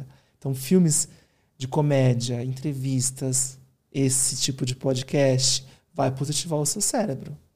Você acha chato? Seu próprio podcast? Não, não, acho. Então. Mas aí eu, eu, te, eu te, faço uma, uma questão aqui. Querendo ou não, isso aqui é, é, é, conhecimento, né? Eu, pessoalmente, eu acho que isso com muitas pessoas, quando o cara tá vendo um conhecimento que ele realmente tá, tá gostando, tá se, ele se empolga, ele fica em alerta, ele fica quase que com uma ansiedade, assim, pra consumir aquilo, de estar tá gostando daquilo, o olho abre, assim, e tal. Eu, se eu coloco um, um podcast desse para assistir de noite, por exemplo, quando eu deveria estar mais relaxado, eu fico empolgado e não durmo. Uhum. Então, mas aí assistir uma comédia à noite, assistir coisas leves, ler um livro, leitura desativa muito esse cérebro de sobrevivência, porque você tem que transformar cada letrinha numa palavra, juntar uma palavra. É uma ginástica cerebral que acalma seu cérebro, vamos dizer assim. A matemática, ela acalma, porque ela é menos subjetiva do que as coisas do dia a dia. Então, a arte, né? Escrever, cozinhar, tudo que envolve o corpo físico, uma atividade, pintar, vai levar o seu cérebro para uma positivação e não para uma negativação. Então você vai criando ali válvulas de escape no seu dia a dia, leituras do que você se expõe, né? Visualmente, cheiros, então essências positivas, assim, cheiros agradáveis, positivo demais o cérebro, imagem de natureza, música. Eu tenho uma casa super positivada que sequestra o positivo quando você entra nela, lá, certeza, porque foi feita para isso, vamos dizer assim. Com essências, com muita natureza, muita flor, muitos objetos de decoração que remetem à natureza. Existem pessoas, tipo, uma profissão que ajuda nisso? Neuroarquitetura. Aí eu contrato o cara, ele me ajuda a deixar o meu espaço. Neuroarquitetura, já existe isso. São pessoas que sabem desse como sequestrar o inconsciente para o lado positivo, vamos dizer assim, para acalmar esse inconsciente. E como a gente faz às vezes o contrário, né? Um ambiente hospital, né? Fiquei internado no Einstein ano passado. Einstein, super hospital. Mas como há uma... Assim, os ambientes comuns ali, muito bonitos, muita natureza, isso já faz. Mas não é musicalizado, por exemplo. Que é o ambiente onde você está com mais pânico quando está no hospital. Preocupado se alguém está doente da sua família ou você com alguma coisa. Esse é um lugar que eles precisariam acalmar esse cérebro inconsciente das pessoas, né? É possível, num estado desse, por exemplo, o cara... Super. Falar, ah, eu não quero saber de música, minha mãe tá passando mal aqui, morrendo. Ah, mas eu acho que a gente musicaliza tanto até no mercado tudo mais. Quem que. Academia? Por que você não pode musicalizar um hospital? Verdade. Uma música baixa ali, uma música de elevador, não é? Total. Que não? Ou com uma essência gostosa, ou uma música que dá uma, dá uma aliviada naquele estresse, vamos dizer assim. Total. Cara, a gente então, pode fazer uma pausa rapidinho, só para pegar bora. mais uma água ali no banheiro bora. e a gente já volta? E estamos de volta. Cara, e a gente tava conversando aqui em off, eu queria que você comentasse sobre como que é essa relação com experiências passadas e a resposta ao estresse? Você imagina que a gente, quando nasce, o ser humano, assim como as espécies dos mamíferos mais evoluídos, a gente nasce com meio quilo de cérebro e depois de cinco anos a gente tem um quilo e meio de cérebro. O que, que significa isso? Que dois terços do nosso cérebro ele se formata fora da barriga da nossa mãe. Em espécies que isso acontece, são espécies mais evoluídas, que mostra que o poder está na sociabilidade do grupo e não tanto nas garras e dentes, por exemplo. Assim, né? A gente não tem. A gente sozinho na natureza é muito frágil. Nosso poder está no grupo. O ser humano, um embate com um leão, ferrou. Um urso também. Né? Um jacaré até na, na conta de acabar com a gente. Mas quando a gente se reúne em grupo, a gente começa a criar talvez ferramentas para atacar um leão ou armadilhas. A gente consegue ter um manejo, tanto que a gente dominou esse planeta aqui. Então, o nosso cérebro é o cérebro mais evoluído presente aqui na Terra ele é um cérebro que dois terços dele são formatados fora da barriga da sua mãe. Então vamos dizer o seguinte: você, Lutz, nasceu lá, um Lutzinho, pequenininho, dentro de uma aldeia mais pacífica, mais tranquila. Então esse Lutzinho recebeu mais afeto, uh, existia menos conflito entre a aldeia. Lógico que existiam momentos de entrave, de conflitos assim com a natureza, medo, cobra, todos os medos naturais de você viver na natureza. Mas o seu cérebro inconsciente ele é um cérebro que um barulho muito alto, ou médio alto, ah, vai gerar estresse nele, mas não perigo de morte, ou vida ou morte, vamos dizer assim. Né? Agora vamos imaginar o Lutzinho nasce numa família mais nos vikings, num lugar mais hostil, uh, aonde ele está dormindo, chega alguém, espanca a mãe, espanca ele, ou uh, é muito comum dentro do próprio grupo que ele convive a agressividade entre os membros, onde abusos. Então esse lutezinho ali, ele vai ter que dormir, mas com aquele inconsciente dele muito alerta, que a pequena movimentação é fugir para não apanhar, é fugir para não ser abusado, é fugir. Ele está tá constantemente dando salto e pulando. Ele tem que ter uma resposta muito mais intensa para o estresse, porque o estresse pode significar um abuso ou uma morte para ele.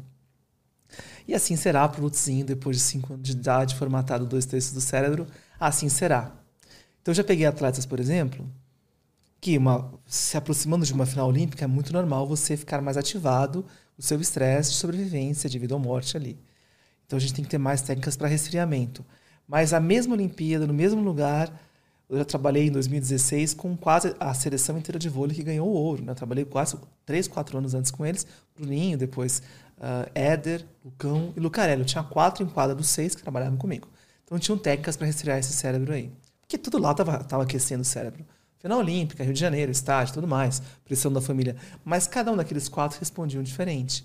Porque de acordo com a bagagem do passado de cada um, ali da infância, esse, naquele mesmo sinal de estresse, responderia três vezes com mais estresse, o outro aqui. Então, assim, como é que a gente faz o manejo disso? Então, esse cara que tem que contar mais respiração todos os dias, tem que se atentar mais, que ele tem uma tendência a se estressar mais diante daquele mesmo estímulo que os outros três estão recebendo.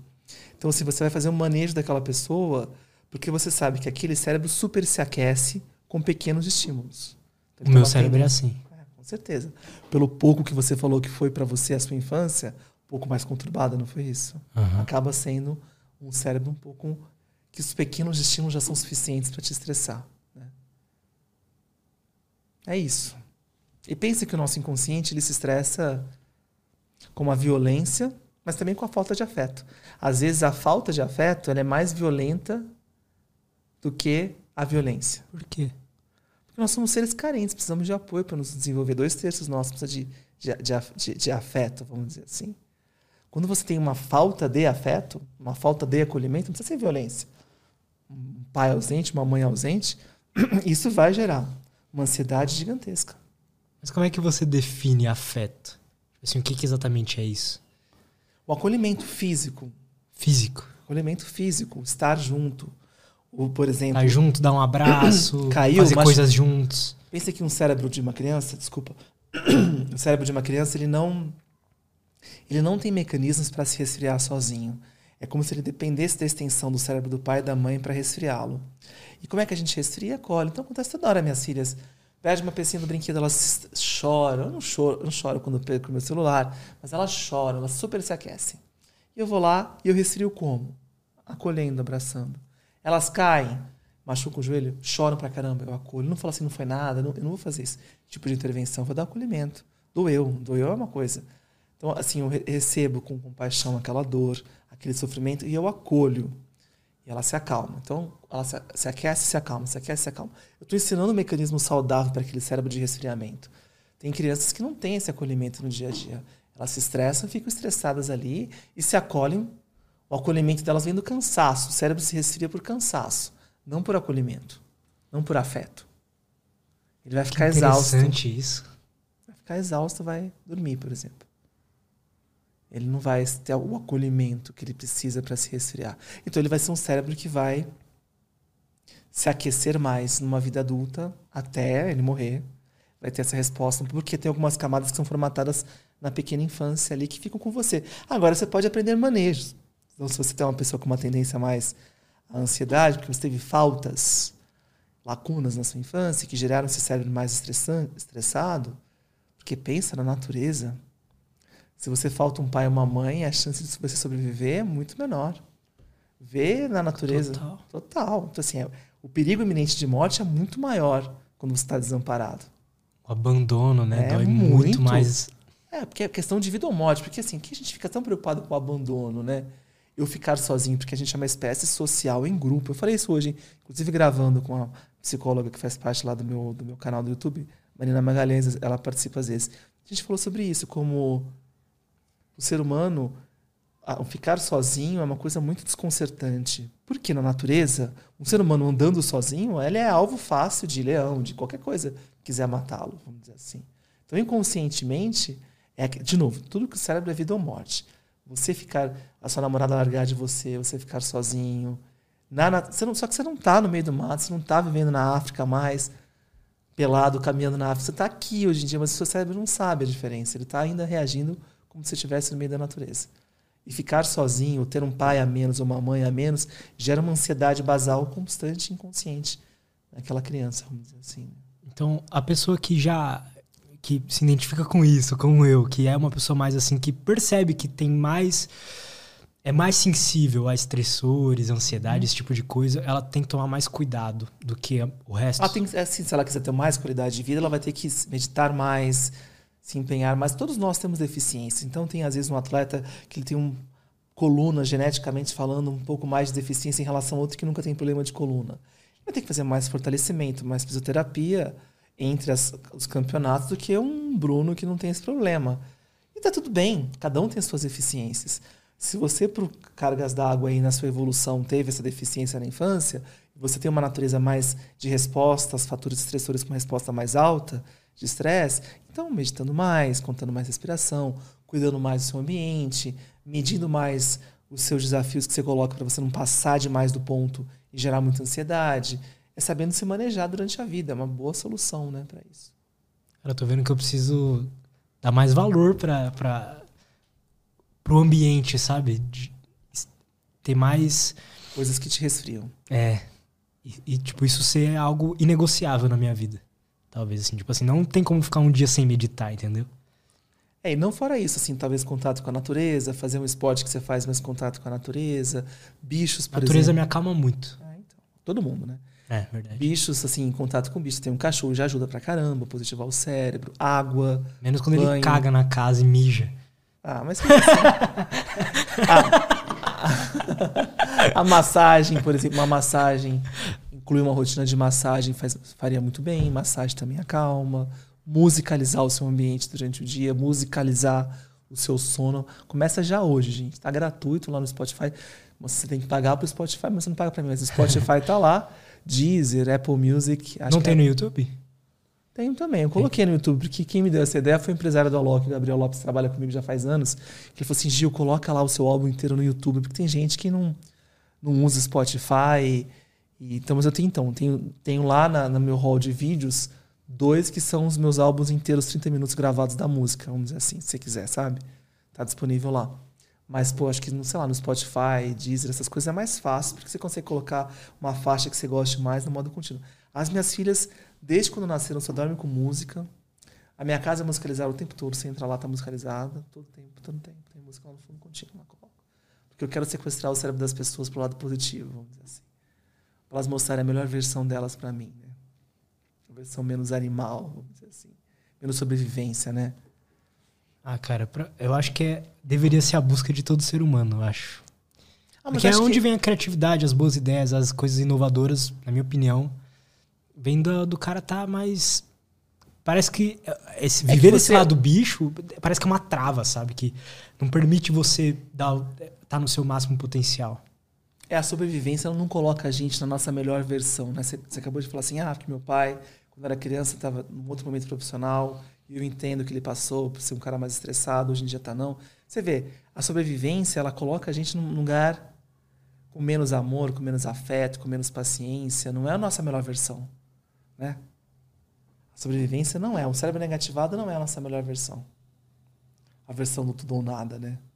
E também deslocada, porque nem sempre está precisando daquela versão tudo ou nada, né? A gente não está precisando. A gente não está lá na natureza brigando com o jacaré. Poxa vida. Você está criando um filho, né? é um outro cérebro que faria mais sentido ali. Né?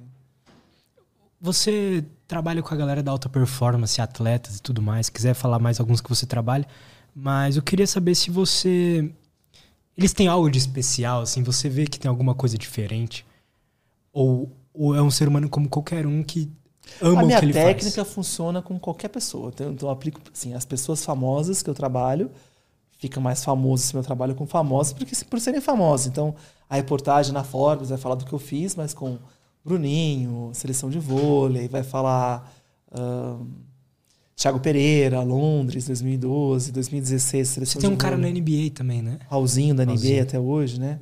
Então, mas fora isso também tem empresário, empresário da Loco, uma série de pessoas. Tem pessoas que também são grandes empresários, mas ninguém conhece. São anônimos, vamos dizer assim. Mas a minha técnica funciona para qualquer pessoa, porque qualquer pessoa pode sair daqui do negativado e para o positivado, vamos dizer assim. Com melhora de performance no dia a dia, independente do que você faça. Não depende né, da sua atuação, vamos dizer assim.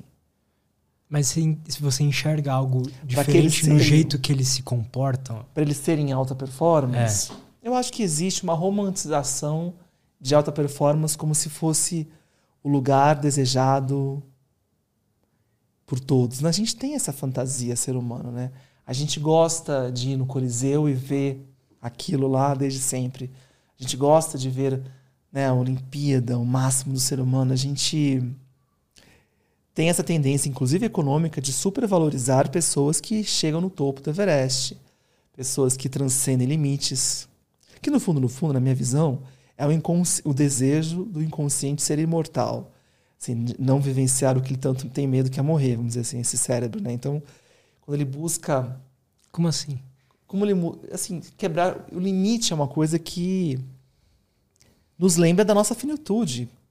A gente vai morrer. E o cérebro sabe disso. Imagina um cérebro que foi focado em fazer de tudo para não morrer, entende? Mas ele vai morrer. Ele é fadado a isso. Então, para ele é uma derrota, né? Uma coisa. A gente tem uma tendência dos nossos feitos de buscar essa imortalidade, como você fazer um tempo que ninguém fez, que aí você vai ficar gravado na memória para sempre. É esse inconsciente coletivo. A gente busca esses heróis.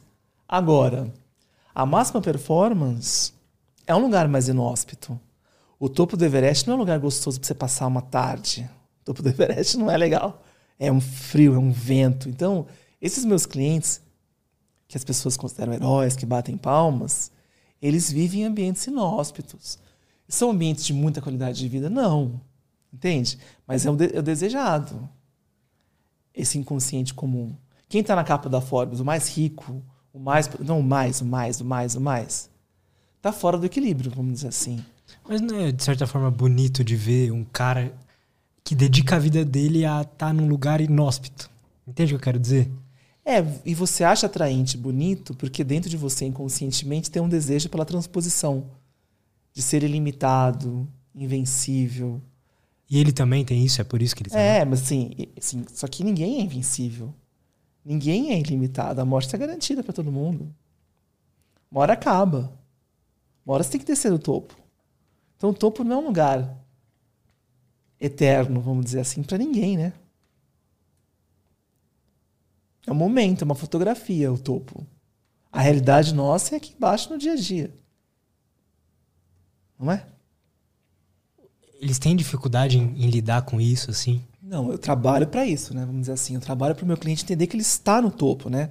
Talvez ele não. Ali é o momento da carreira dele, que é muito valorizado. E muitos deles falam, né? O Raul fala, nossa, tá aqui no topo é difícil, porque tenho que ficar longe da minha família, eu não posso ter dia ruim, eu estou sendo exigido, se eu tiver um dia ruim, eu vou pro banco, meu salário depende da performar, eu posso estar com problema com a minha namorada, com a minha esposa agora, eu posso estar com problema com a minha família, e não tenho, quero saber, eu tenho que ir lá entrar na quadra e performar. Então é um lugar mais inóspito, é um lugar menos humano, vamos dizer assim, o topo, né? E é um lugar de um imaginário, é o imaginário da população, né? O sonho. É isso. Então você ganha muito dinheiro, você tem muito acesso, as pessoas te aplaudem, mas você continua sendo ser humano. Nada vai tirar você do lugar de ser humano. Né? Você nasce, você vive e você morre. Ponto final. Você nasce sozinho, você morre sozinho. O que, que é? Você pode ter muito dinheiro, mas você vai, você vai ter sede, você vai ter fome, você vai sofrer, você vai ser tudo igual. Não tem esse lugar que a gente coloca, camarote, VIP, isso aí é uma coisa criação humana, para a gente tentar sair um pouco do óbvio. Mas a gente é feito disso e a gente é isso. É o que a gente tem. O que, que é paz para você? O que, que é felicidade para você?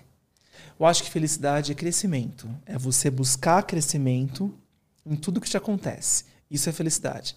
Parece que a vida, isso não é científico, mas eu sinto, a vida quer que a gente cresça a todo momento. E se ela precisar chacoalhar dar tapa na nossa cara, ela vai fazer, sem dó nem piedade. Porque o importante aqui, a máxima é crescer. Então, para mim, se eu estou vivendo uma situação, estou aprendendo alguma coisa com ela e sair melhor dela, eu sou feliz. Quando eu não consigo transformar em, em, em desconforto e sofrimento em crescimento e maturidade, aí eu estou perdendo, aí eu estou infeliz, aí eu estou triste, porque eu estou perdendo tempo. Eu acho que esse é o meu resumo. Não tem vida fácil para ninguém. O sofrimento vai bater na sua porta várias vezes na vida. E você tem que saber tirar, fazer do seu limão uma limonada, aprender algo novo. Dividir com os outros também, eu acho que é uma fonte de felicidade. Porque se a gente é animal em grupo, quando eu estou dividindo as minhas descobertas, eu me sinto feliz porque eu estou fazendo aquilo que biologicamente talvez a gente tenha que fazer, que é favorecer o nosso grupo, a nossa espécie, vamos dizer assim. Então, um canal de podcast, você deve ser feliz fazendo isso com certeza, não é? Sim. Você tem uma... Muito. É, então. Porque é divisão, é multiplicação. Está no nosso DNA dividir aquilo que a gente descobriu e motivar outras pessoas. Então eu sou feliz quando estou aqui dividindo coisas que eu aprendi e também sou feliz quando estou aprendendo. Então acho que tem as duas coisas, o inspirar e o expirar na minha vida, que é aprender e dividir. Aprender e dividir. Aprender e dividir, eu fico nessa onda e estou feliz. Se eu saio desse respiro, desse expiro, eu não sou feliz, vamos dizer assim. Não consigo quando eu encontro alguma coisa de novo no meu sofrimento e, e, e consigo levar esse paralelo para outras pessoas, eu sou feliz, mesmo no sofrimento. Entende? Sim. Se você quebra a cabeça, opa, estou sofrendo aqui, então como é que eu posso lidar com essa situação? E como é que eu posso levar isso de algum aprendizado para a minha técnica, para o meu método, para aliviar o sofrimento das outras pessoas também? Então, até o meu próprio sofrimento eu consigo transformar em algo exciting, e let's have fun e, e vamos tentar descobrir formas de lidar com ele melhor. Como isso pode ser um aprendizado para outras pessoas, alguma coisa assim constante na minha vida. Interessante isso, cara, porque eu sinto que o podcast para mim é a mesma coisa, assim. Eu vou me curando aqui, é. pedindo ajuda. É assim, dificilmente você teria a atenção de alguém por duas horas. O mundo hoje em dia está muito breve, muito superficial, não é? Você achou o mecanismo de ter atenção de ser notado, notar e conversar com conversas mais profundas que o mundo não te daria isso no dia a dia das suas amizades, né? Só se eu pagasse uma consulta tua, né? É, e mesmo assim, talvez e, e, com outras pessoas assistindo, Exato, é? aí é impossível. Aí, tipo, aqui Porque eu, vou... acho que esse terceiro olhar é muito importante. Eu gosto muito disso. Eu, eu gosto de dar muita palestra, curso, esse, esse lugar de todos, né? Da, sa da saída da conversa de um para um. Só de ter nossa conversa televisionada e outras pessoas poderem assistir é tão benéfico e tão rico para outras pessoas porque existe um paralelo. Como eu disse, todos nós somos humanos. Quando você assiste no meu canal um vídeo do Bruninho, o que eu mais recebo é assim, nossa, eu não imaginei que ele, que ele passasse por isso, nossa, eu não imaginei. Era isso. Porque ali o Bruno não é o cara, porque o Bruno hoje em dia é o atleta de vôlei que ganhou todos os medalhas. Do, ele, não tem ninguém como o Bruno em termos de medalha, de. de Imagine um álbum de fotografia. Você vai, vai ter um álbum de figurinha para completar se você for jogador de vôlei. Ele completou, está tá na segunda vez de completar o álbum de figurinha. Então, o cara mais desejado pelos clubes do mundo é o Bruno, equivalente a um Messi no, no, no, futebol, né? Mas o Bruno é um ser humano, não consegue escapar, né? Ele tem uma vida, ele tem um sofrimento igual a todo mundo. E é isso, é sobre isso. No final das contas, a gente tem muito mais em comum do que diferenças, né? Entendo. Essas angústias. Total. Ele também passa por isso. E sofrimentos, e infâncias de, de, de mau acolhimento, ou pouco acolhimento, quem não tem. A gente agora tem, talvez, com um pouco mais de conscientização, e aí fica em responsabilidade quem é pai, fazer diferente com as novas gerações. A gente vem de um ciclo vicioso aí de cérebro de sobrevivência fazendo uma paternidade bem pobre, né? Bem aquém do desejado, né? Por ignorância também, por terem recebido o mesmo dos pais. Só que aquela história, ah, não é porque meu pai me tratou assim que eu vou tratar minhas filhas. Em algum momento tem que quebrar esse ciclo, porque senão essa história nunca vai chegar no fim. Não é? Tem que ter um alguém quebrando ciclos ali. A informação faz isso, a educação também. Mas é aquilo, né? Você pensa, pô, pelo menos para mim, quando eu sei o que eu passei e tal, eu quero que meu filho tenha uma educação melhor, entende? Eu vou dar mais atenção e etc. Só que por que, que os Porque pais você... não tiveram isso, entende? Ah, mas a gente estava lidando Ah, com é, uma- outro- é alguma coisa diferente? Vamos voltar, eu tenho então. mais empatia? Não, o que, vamos, que é isso? vamos voltar atrás. Vamos voltar atrás para entender aonde nós estamos como humanidade. Se a gente fosse ver a humanidade, estamos falando aqui de que a gente tem estruturas no nosso cérebro equivalentes a centenas de milhões de anos presentes em outras espécies. O nosso cérebro humano, como a gente conhece aqui, dizem 200 mil anos.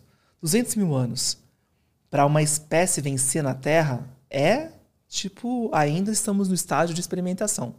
Não foi fidelizar essa espécie humana. 200 mil anos é um teste. Pode dar errado, como acontece em várias espécies, que são testados e saem em extinção. Então a gente está ainda no baby, a gente é uma baby espécie, a gente é uma espécie baby, vamos dizer assim. Não foi testado. 200 mil anos não é nada dentro de um cenário de centenas de milhões de anos. Então, vários cientistas que estudam neurociência falam: a gente é um teste que pode dar muito errado. Inclusive, a gente pode acabar em extinção.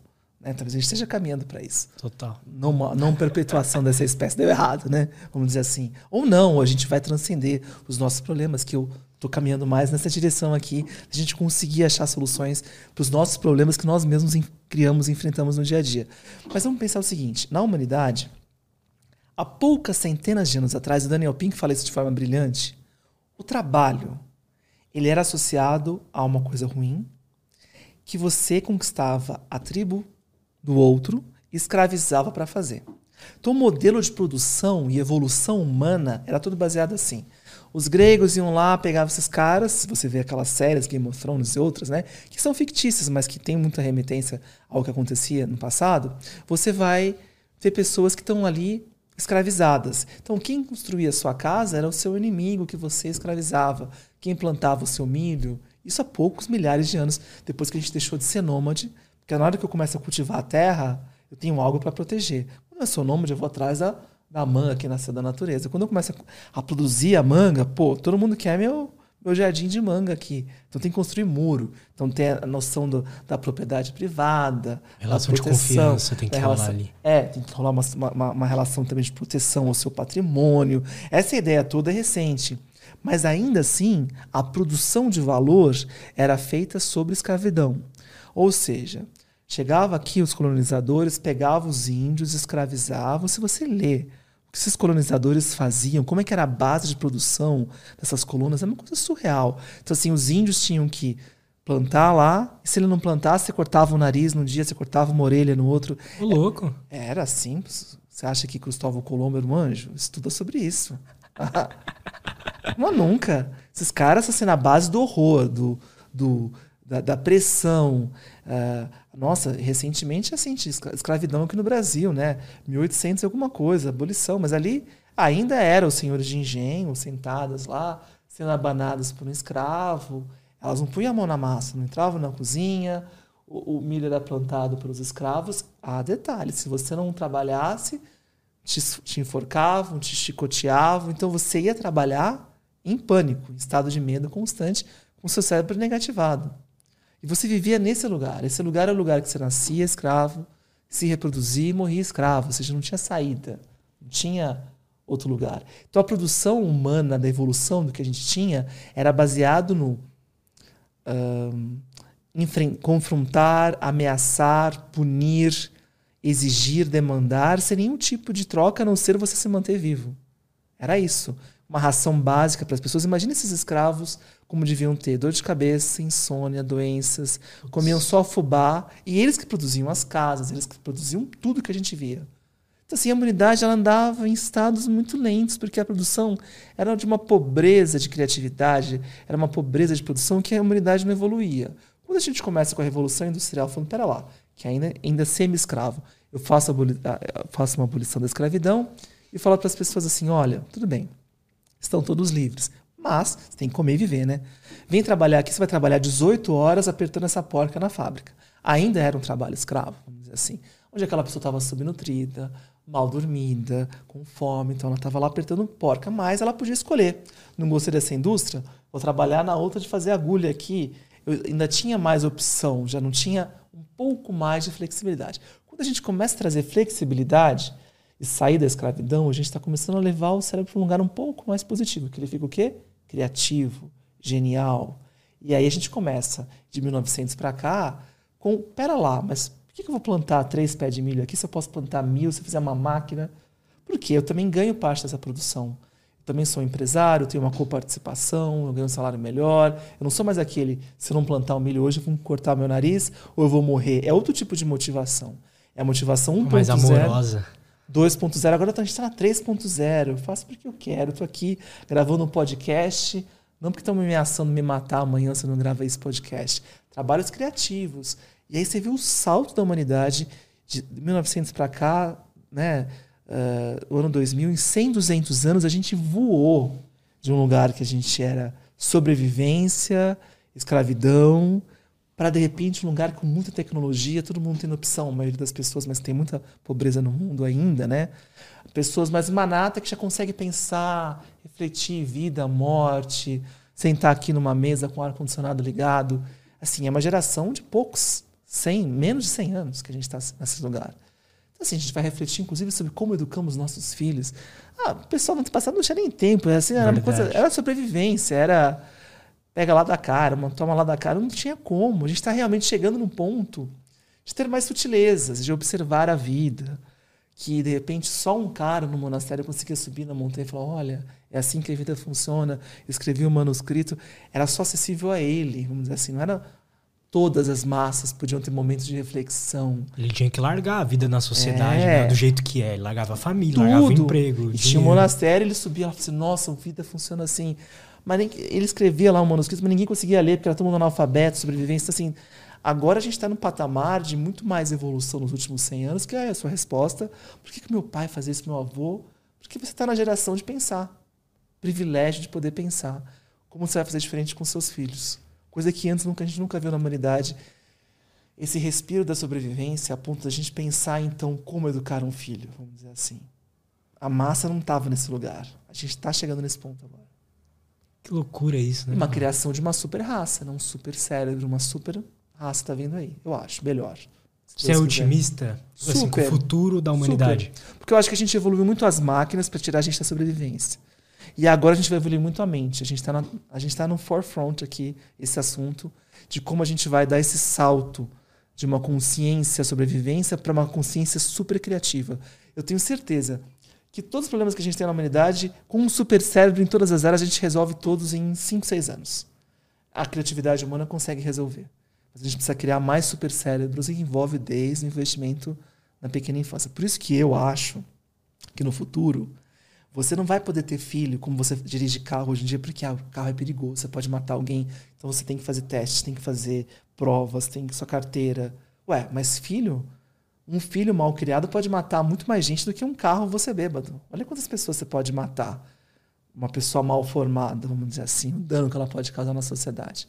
Então acho que no futuro tem essa, não todo mundo vai ter que tomar anticoncepcional. A gestação só vai ser permitida se você fizer um curso, se você for acompanhado, auditado, esquece, negócio de livre reprodução, não vai ter mais na Terra, eu tenho certeza absoluta. Aquilo que a gente considera hoje normal. Mas isso é meio. Eu me sinto meio, tipo, sei lá, meio 1984, sabe? Parece que é uma coisa meio dominação, assim. Mas pensa, você não pode sair com o seu carro, ai que dominação, me deixa aqui, eu quero dirigir sozinho. Eu quero sair no mundo com o meu carro. Por que, eu tenho que ter uma carteira de motorista? Por que, eu tenho que fazer exame? Isso não é uma manipulação? Por que, que, tem, por que, que eu não posso beber e dirigir sem cinto? Por que, que vão me punir se eu fizer isso? Meu direito livre de ir e vir, eu posso. Ah, porque você pode matar alguém, porque se você dirigir empregado, você vai matar alguém, e a pessoa não tem nada a ver com a sua, com a sua expansão da sua liberdade de expressão, vamos dizer assim. A sua liberdade de expressão tem um limite. Não pode se expressar livremente em detrimento de outras pessoas que Sim. você convive num grupo. Você não pode expressar a sua vontade, sua liberdade e passar por cima dos outros o, o, o seu tem um limite, vamos dizer assim, na sua expressão. Isso que é um convívio social, por isso que existe leis, que existem um mundo que acontece lá fora, vamos dizer assim. Então, você imagina, quer dizer, qualquer pessoa pode ter um filho. Então, hoje em dia, uma pessoa. Eu acho, uh, que, eu acho que elas deveriam poder ter, mas eu não sei se seria o melhor para a humanidade. Acho que não. A maioria das pessoas, assim, que tá meio Tem pessoas perdida. drogadas, pessoas, pessoas que estão viciadas, pessoas que estão em, né, em crack, que fazem cinco, seis filhos seja, que situação que isso vai acontecer? Como é que vai ser essa criança jogada no mundo? Né? Que tipo de infância que ela vai ter? Entende? Eu acho que no futuro isso não vai acontecer. Isso é uma suposição minha. Uhum. Eu não estou votando a favor, mas eu acho que eu sinto que no mundo, a seriedade que é a pequena infância, que a gente vai descobrir, e a seriedade que está na formatação para sempre daquele cérebro, a gente vai ter um olhar muito maior para os 0 a 5 anos do que a gente tem hoje em dia. Inclusive de acompanhar.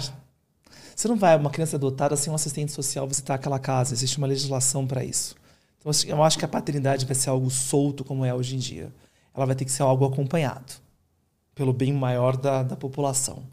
Para que você faça intervenções para que danos maiores não aconteçam naquela pessoa, com muito mais responsabilidade do que é hoje em dia, você pode ter certeza. Esse é o que eu voto. Vocês vão ter que assistir o Lutz daqui a 100 anos e falar se eu tava louco ou não, sabe? Se você assiste às vezes uns vídeos da Hebe falando assim, não, porque né, pessoas que têm relacionamentos efetivos é um absurdo. Em 1980, as pessoas jogando pedra nela. Eu tô nesse lugar que eu tenho certeza que no futuro será um absurdo pensar em ter filhos de uma forma não assistida, não acompanhada, ou ser um estudo atrás. Não vai ser algo solto jamais, na minha eu, visão. Eu acho interessante sua opinião. Eu até concordo, só não sei se eu concordo com como que eles iriam implementar isso, sabe? Entende? mas, acho que, acho que, mas eu entendo. Acho que não estou nem preocupado com porque eu não vou nem estar tá vivo para ver. Esquece. A não ser que a medicina tenha evoluído muito. Mas que educar um ser humano, criar um ser humano é algo extremamente sério Total, você não pode sim. fazer ah, só se juntar com a sua esposa ou sozinho, deixa eu fazer do meu jeito e vou espancar aquela criança ela não me obedecer. E quatro paredes ninguém sabe o que está acontecendo e não entendo nada do assunto e vou levando. Não. Acho que isso aí não vai ser permitido, não. Vai ser bloqueado. Por lei. Por lei.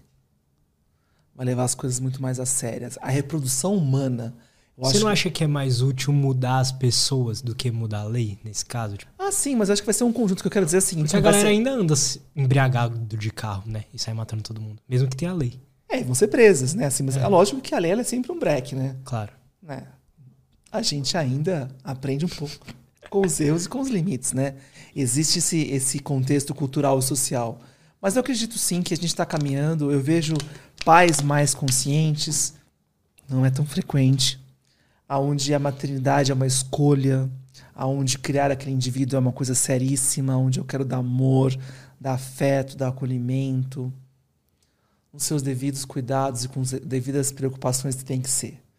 Que aí a gente está criando cérebros um pouco mais, né, tendências a serem mais bem resolvidos, mais felizes. Meu sonho que isso mais aconteça, cara, né? de que tipo a gente, como sociedade, dá mais valor para a saúde do cérebro, entende? E quando você fala de saúde do cérebro, que é o principal, porque é o nosso órgão, que a gente, todo o resto aqui é em função do cérebro.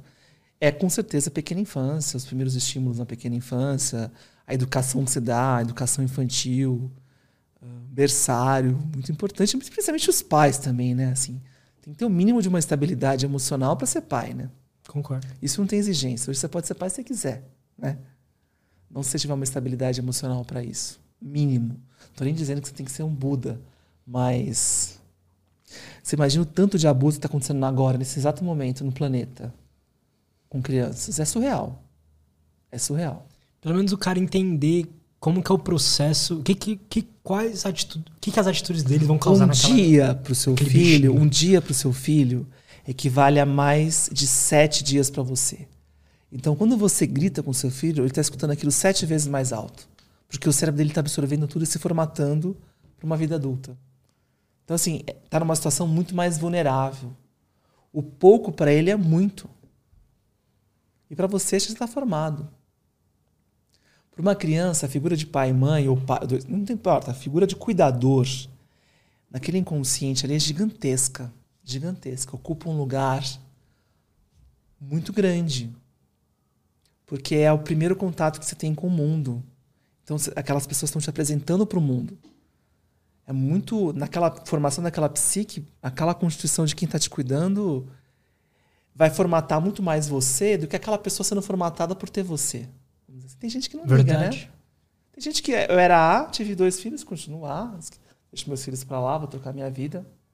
Não mudei. Agora, para aquela criança, aquela Joana, aquela mãe, aquele pai, é uma figura muito importante. É um buraco que fica ali, entende? Porque você precisava daquilo. Então é isso. Verdade, cara. Tudo, tudo que a gente aprende como o tipo de comportamento que a gente vai ter vem dessa época. não vem depois, né? É, o depois é mais tranquilo. Você vai manejar o depois, né? E lógico que depois também você não tá fadado. Ah, eu tive uma infância horrível, eu vou morrer horrível. Não. Assim, tem saídas, né? Tem manejos, mas seria tão melhor se a gente lidasse com a causa. A gente não precisaria manejar tanto depois aqui, né? Verdade. É bem menos sofrido, né? Verdade. Em termos todos sociais, né? As disfunções que a gente hoje acha hoje em dia aos montes. O Brasil é um dos países mais ansiosos do planeta, segundo a OMS. Índice de depressão altíssimo, suicídio no mundo. Então, assim, doenças mentais e emocionais, a, a quantidade de rodo. Eu acho que tem muito a ver com essa má formação ali inicial. Os estímulos não estão adequados, vamos dizer assim. Falta de afeto, ignorância, agressividade, ausência e uma série de coisas. Perfeito. Posso ter umas perguntinhas da galera? Pode. Tem umas aqui. Deixa eu ver aqui. A Verônica Guedes Araújo mandou o seguinte: Boa tarde. Juliano, pode dar dicas de como trabalhar meditação com adolescente é, TA, TA2, que é transtorno do espectro autista, e uma menina TA1, de forma a ajudar nas atividades da escola e lidar com é, estereotípicas? Eu gosto muito, assim, eu não sou especialista em, em, em nesse, nesses espectros, vamos dizer assim, mas tem com certeza pediatras e neuropediatras muito bons para responder melhor sobre isso. Então eu posso estar falando coisas erradas aqui, consulte com um especialista neuropediatra, porque esses espectros são bem específicos. Agora, o que eu vejo acontecendo, trabalhei como consultoria da PAI por um bom tempo, a musicalização é algo que é universal, né? A música não tem então eu experimentaria com música, consulta com, com um neuropediatra, se estiver na sua, na sua associação, não sei, a escola. Eu tenho essas minhas músicas que estão disponíveis no Spotify, todas são músicas calmas que tendem a acalmar crianças de uma forma inconsciente. Então você vai entrar direto no inconsciente delas para acalmá-las, e geralmente eles acalmam. Pode ser uma, uma ferramenta boa, entre outras várias. Porque pensa, meditação é um pouco de você acalmar, né?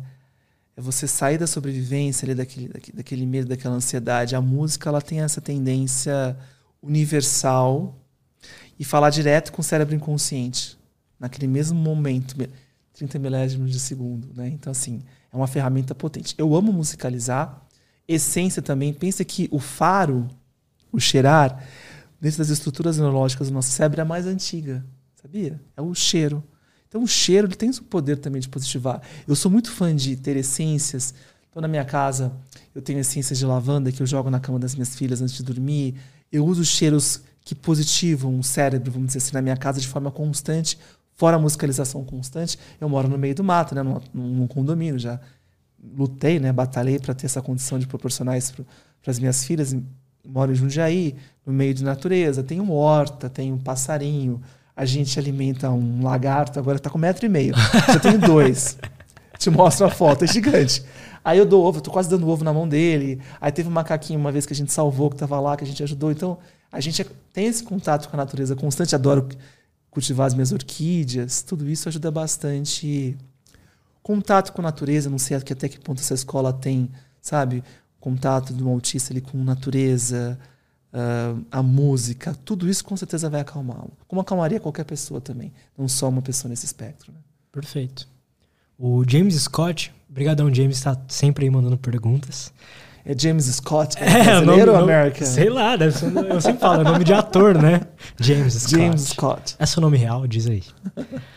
O sono é um estado de meditação? O sono REM poderia ser um estado de iluminação, ele pôs entre aspas. Dizem que o sono fornece uma lição que não enxergamos. Ou a iluminação é um mito? Vamos lá, várias perguntas só, né, James? Você não pegou leve, né, James? Ele mandou James três perguntas. o que acontece? O sono não é meditação, né? O sono é, é uma onda cerebral diferente da meditação, como também é diferente do estado acordado, aquilo que eu falei.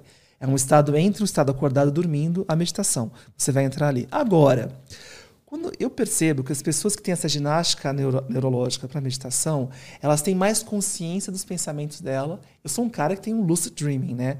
Eu lembro de todos os meus sonhos na hora que eu acordo. Porque eu acho que eu tenho mais consciência, mais estrutura neurológica que eu uso na meditação, mas também eu tô com aquele braço fortalecido. Sabe quando você vai na academia? Eu pego a minha filha, pô, tá fácil. Eu pego uma mala no avião, tá fácil. Se eu não tivesse músculo, tanto a mala quanto a minha filha sentiria. Então eu tenho aquela estrutura cerebral que eu vou usar na meditação, opa, mas ela também serve para lembrar dos meus, do meu sonho. Agora, interessante, isso tem, uma, tem, uma, tem, tem cientistas que explicam, que o nosso cérebro consciente ele trabalha num problema. Qual a melhor forma de você otimizar a criatividade? Quem fala sobre isso é o Srinivas Pili também. Ele mexe com medo e com criatividade. Então, qual que é a melhor forma de a gente lidar com soluções, as soluções mais brilhantes? Né? Então, a gente está falando de qualidade de ideias. Não é só produzir ideias, é qualidade das ideias produzidas. Você apresenta um problema para o seu cérebro, então você mapeia, você estuda o problema, depois você para de pensar, você vai meditar, você vai escutar uma música, você vai praticar um esporte, você vai dormir. Esse tempo que o seu inconsciente também vai trabalhar no problema, você não está atrapalhando ele porque você para de pensar no problema, mas o seu inconsciente está pensando, ele está organizando os fatos e de repente vem aquela ideia brilhante, aquele salto de uma ideia super criativa tem um intervalo. Tem gente que dá esse intervalo através do sono, mas você pode dar esse intervalo através de uma meditação, através de fazer uma outra atividade. Você não ficar grudado naquele problema não é a forma de você achar. Ficar grudado no problema não é a forma de você achar a melhor solução. Há necessidade de você grudar e depois soltar. Aí automaticamente você vai ter as melhores ideias. Não pode ficar em cima do problema querendo achar uma solução.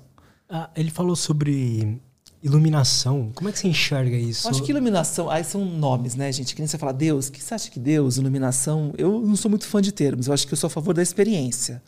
Então, a sua experiência de meditação, você vai chamar como ela quiser, iluminação, o que você quiser.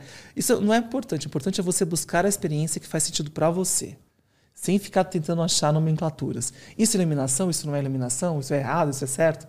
Aquilo que eu falei, o cérebro nosso ele não é o melhor, o melhor lugar para ele ficar trabalhando desse jeito. Existem formas mais criativas dele operar. Cara, eu queria saber de você, eu vi que você lê bastante. Quais livros você recomendaria pra gente? Esse monte que eu falei aí. Eu falei bastante, hein? Falou. Falei, né? Du, você vai ter que pegar todos esses depois. Fique esperto. Ó, Andrew Norberg, uh, Como Deus Pode Mudar a Sua Mente, que foi até capa da Veja, muitos anos atrás, sensacional. O Andrew Isso Norberg, você não falou.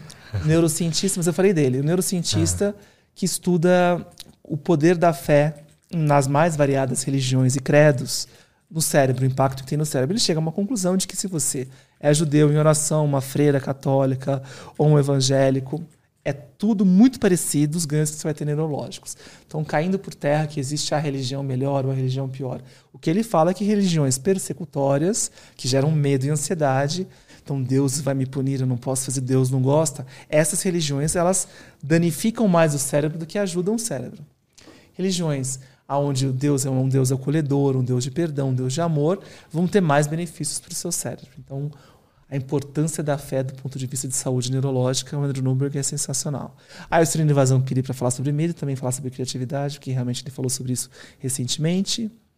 O livro Bailarina de Auschwitz, da Edith Edgar, depois você dá uma pesquisada aí, Bailarina de Auschwitz, é maravilhoso esse livro. Está no meus top 5. É demais. Você já, já leu esse livro? Não. Leia fantástico. Bailarina de Auschwitz. É, é, É uma não, senhora- É não ficção ou é Não, é biografia real. ou o quê? Tudo, tudo verdadeiro aqui. A gente não trabalha com ficção. Ah, ela é uma senhora, na verdade não era, uma jovem que teve, foi para o Holocausto, no campo de concentração de Auschwitz, e sobreviveu com o irmão.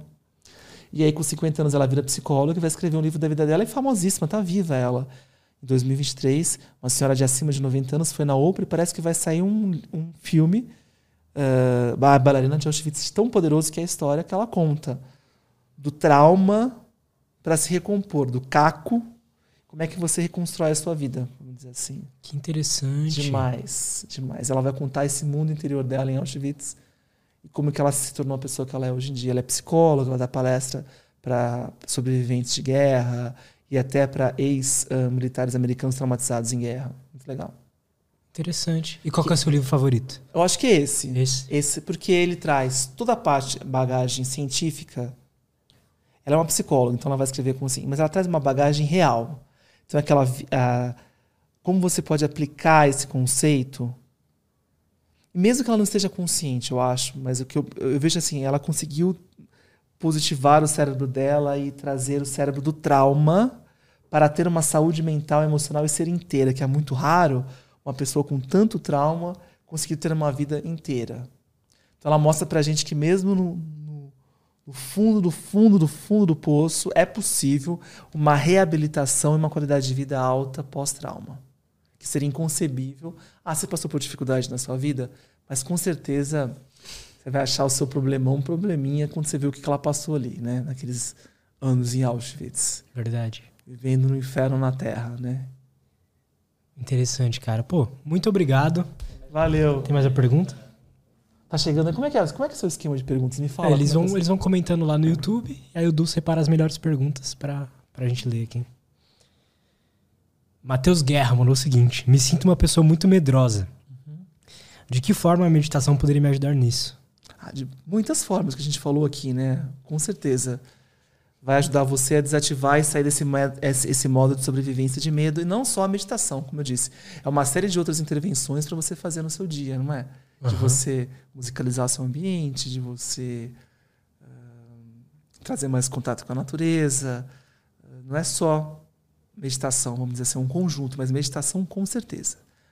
Leiam um livro sobre isso, estudem, pratiquem, que eu super recomendo. E como que a galera pode acompanhar mais o seu trabalho? O melhor lugar? Olha, eu me esforço para estar presente, viu? Ralo para estar presente para vocês de uma forma até gratuita. Então, Spotify, se você colocar lá, tem tem um meu nome, eu tenho dois álbuns publicados. Um Positive Mind Meditation, que são músicas para meditação ou sono. Então, as músicas para sonorizar o seu sono é o Positive Mind Meditation, que é um com menos instrumentos. E o Positive Mind Lounge para você ficar escutando durante o dia. Os bichos adoram, cachorro gosta dessas músicas, vão gostar. Ah, e eu uso em casa. Brincadeira e trabalho tudo mais, é Positive Mind Lounge. Você também me acha no, no- nas mídias ah, de streaming aí com o Positivo e Sua Mente, como se fosse um, é um podcast que a gente está lançando, vai ter pro terceiro capítulo, mas mais presente nas mídias sociais, tipo assim, Deezer, Apple Music, um podcast mais classicão no Spotify. E também no YouTube, no canal Positivo e Sua Mente, tem vários vídeos, você, você chegou a acessar, né? São vários, vários. vídeos, é, são vários pequenos e tal, entrevistas, bate-papo sobre como positivar essa mente, que é o meu método de sair do cérebro negativado para o cérebro positivado, né? Que a gente faz essa transição. que mais que eu tenho? Instagram, LinkedIn, TikTok, Positivo Sua Mente. A gente tenta estar presente da melhor forma. Ou de todas as formas, não sei. Tem uma galera atrás de mim que fica jogando esses conteúdos constantes no Instagram e tudo. Boa. Gil, muito obrigado então. isso, Adorei o papo, foi legal, gostei da sua visão. Diferente da maioria das pessoas que eu trago aqui e me ajudou, cara. Eu acho que Bom, é, me, me deu, me trouxe uma clareza sobre o que é o que eu sinto. e eu te espero no Positivo Sua Mente pra gente saber a vida do Lutz, os bastidores dessa vida. Eu vou, eu Vamos, vou. tá bom? Claro, Combinado? claro. Marcado, então. Valeu, Eu pessoal. adoro. Espero que tenham gostado. Qualquer dúvida também, se quiserem mandar algum comentário, eu vou dar uma olhada no YouTube de vez em quando. Se qualquer coisa eu entro lá e dou uma resposta no Boa. próprio YouTube. Tá? Top. Muito bom. E é isso, galera. Dá like nesse vídeo aí, se inscreve e muito obrigado. Até a próxima e tchau.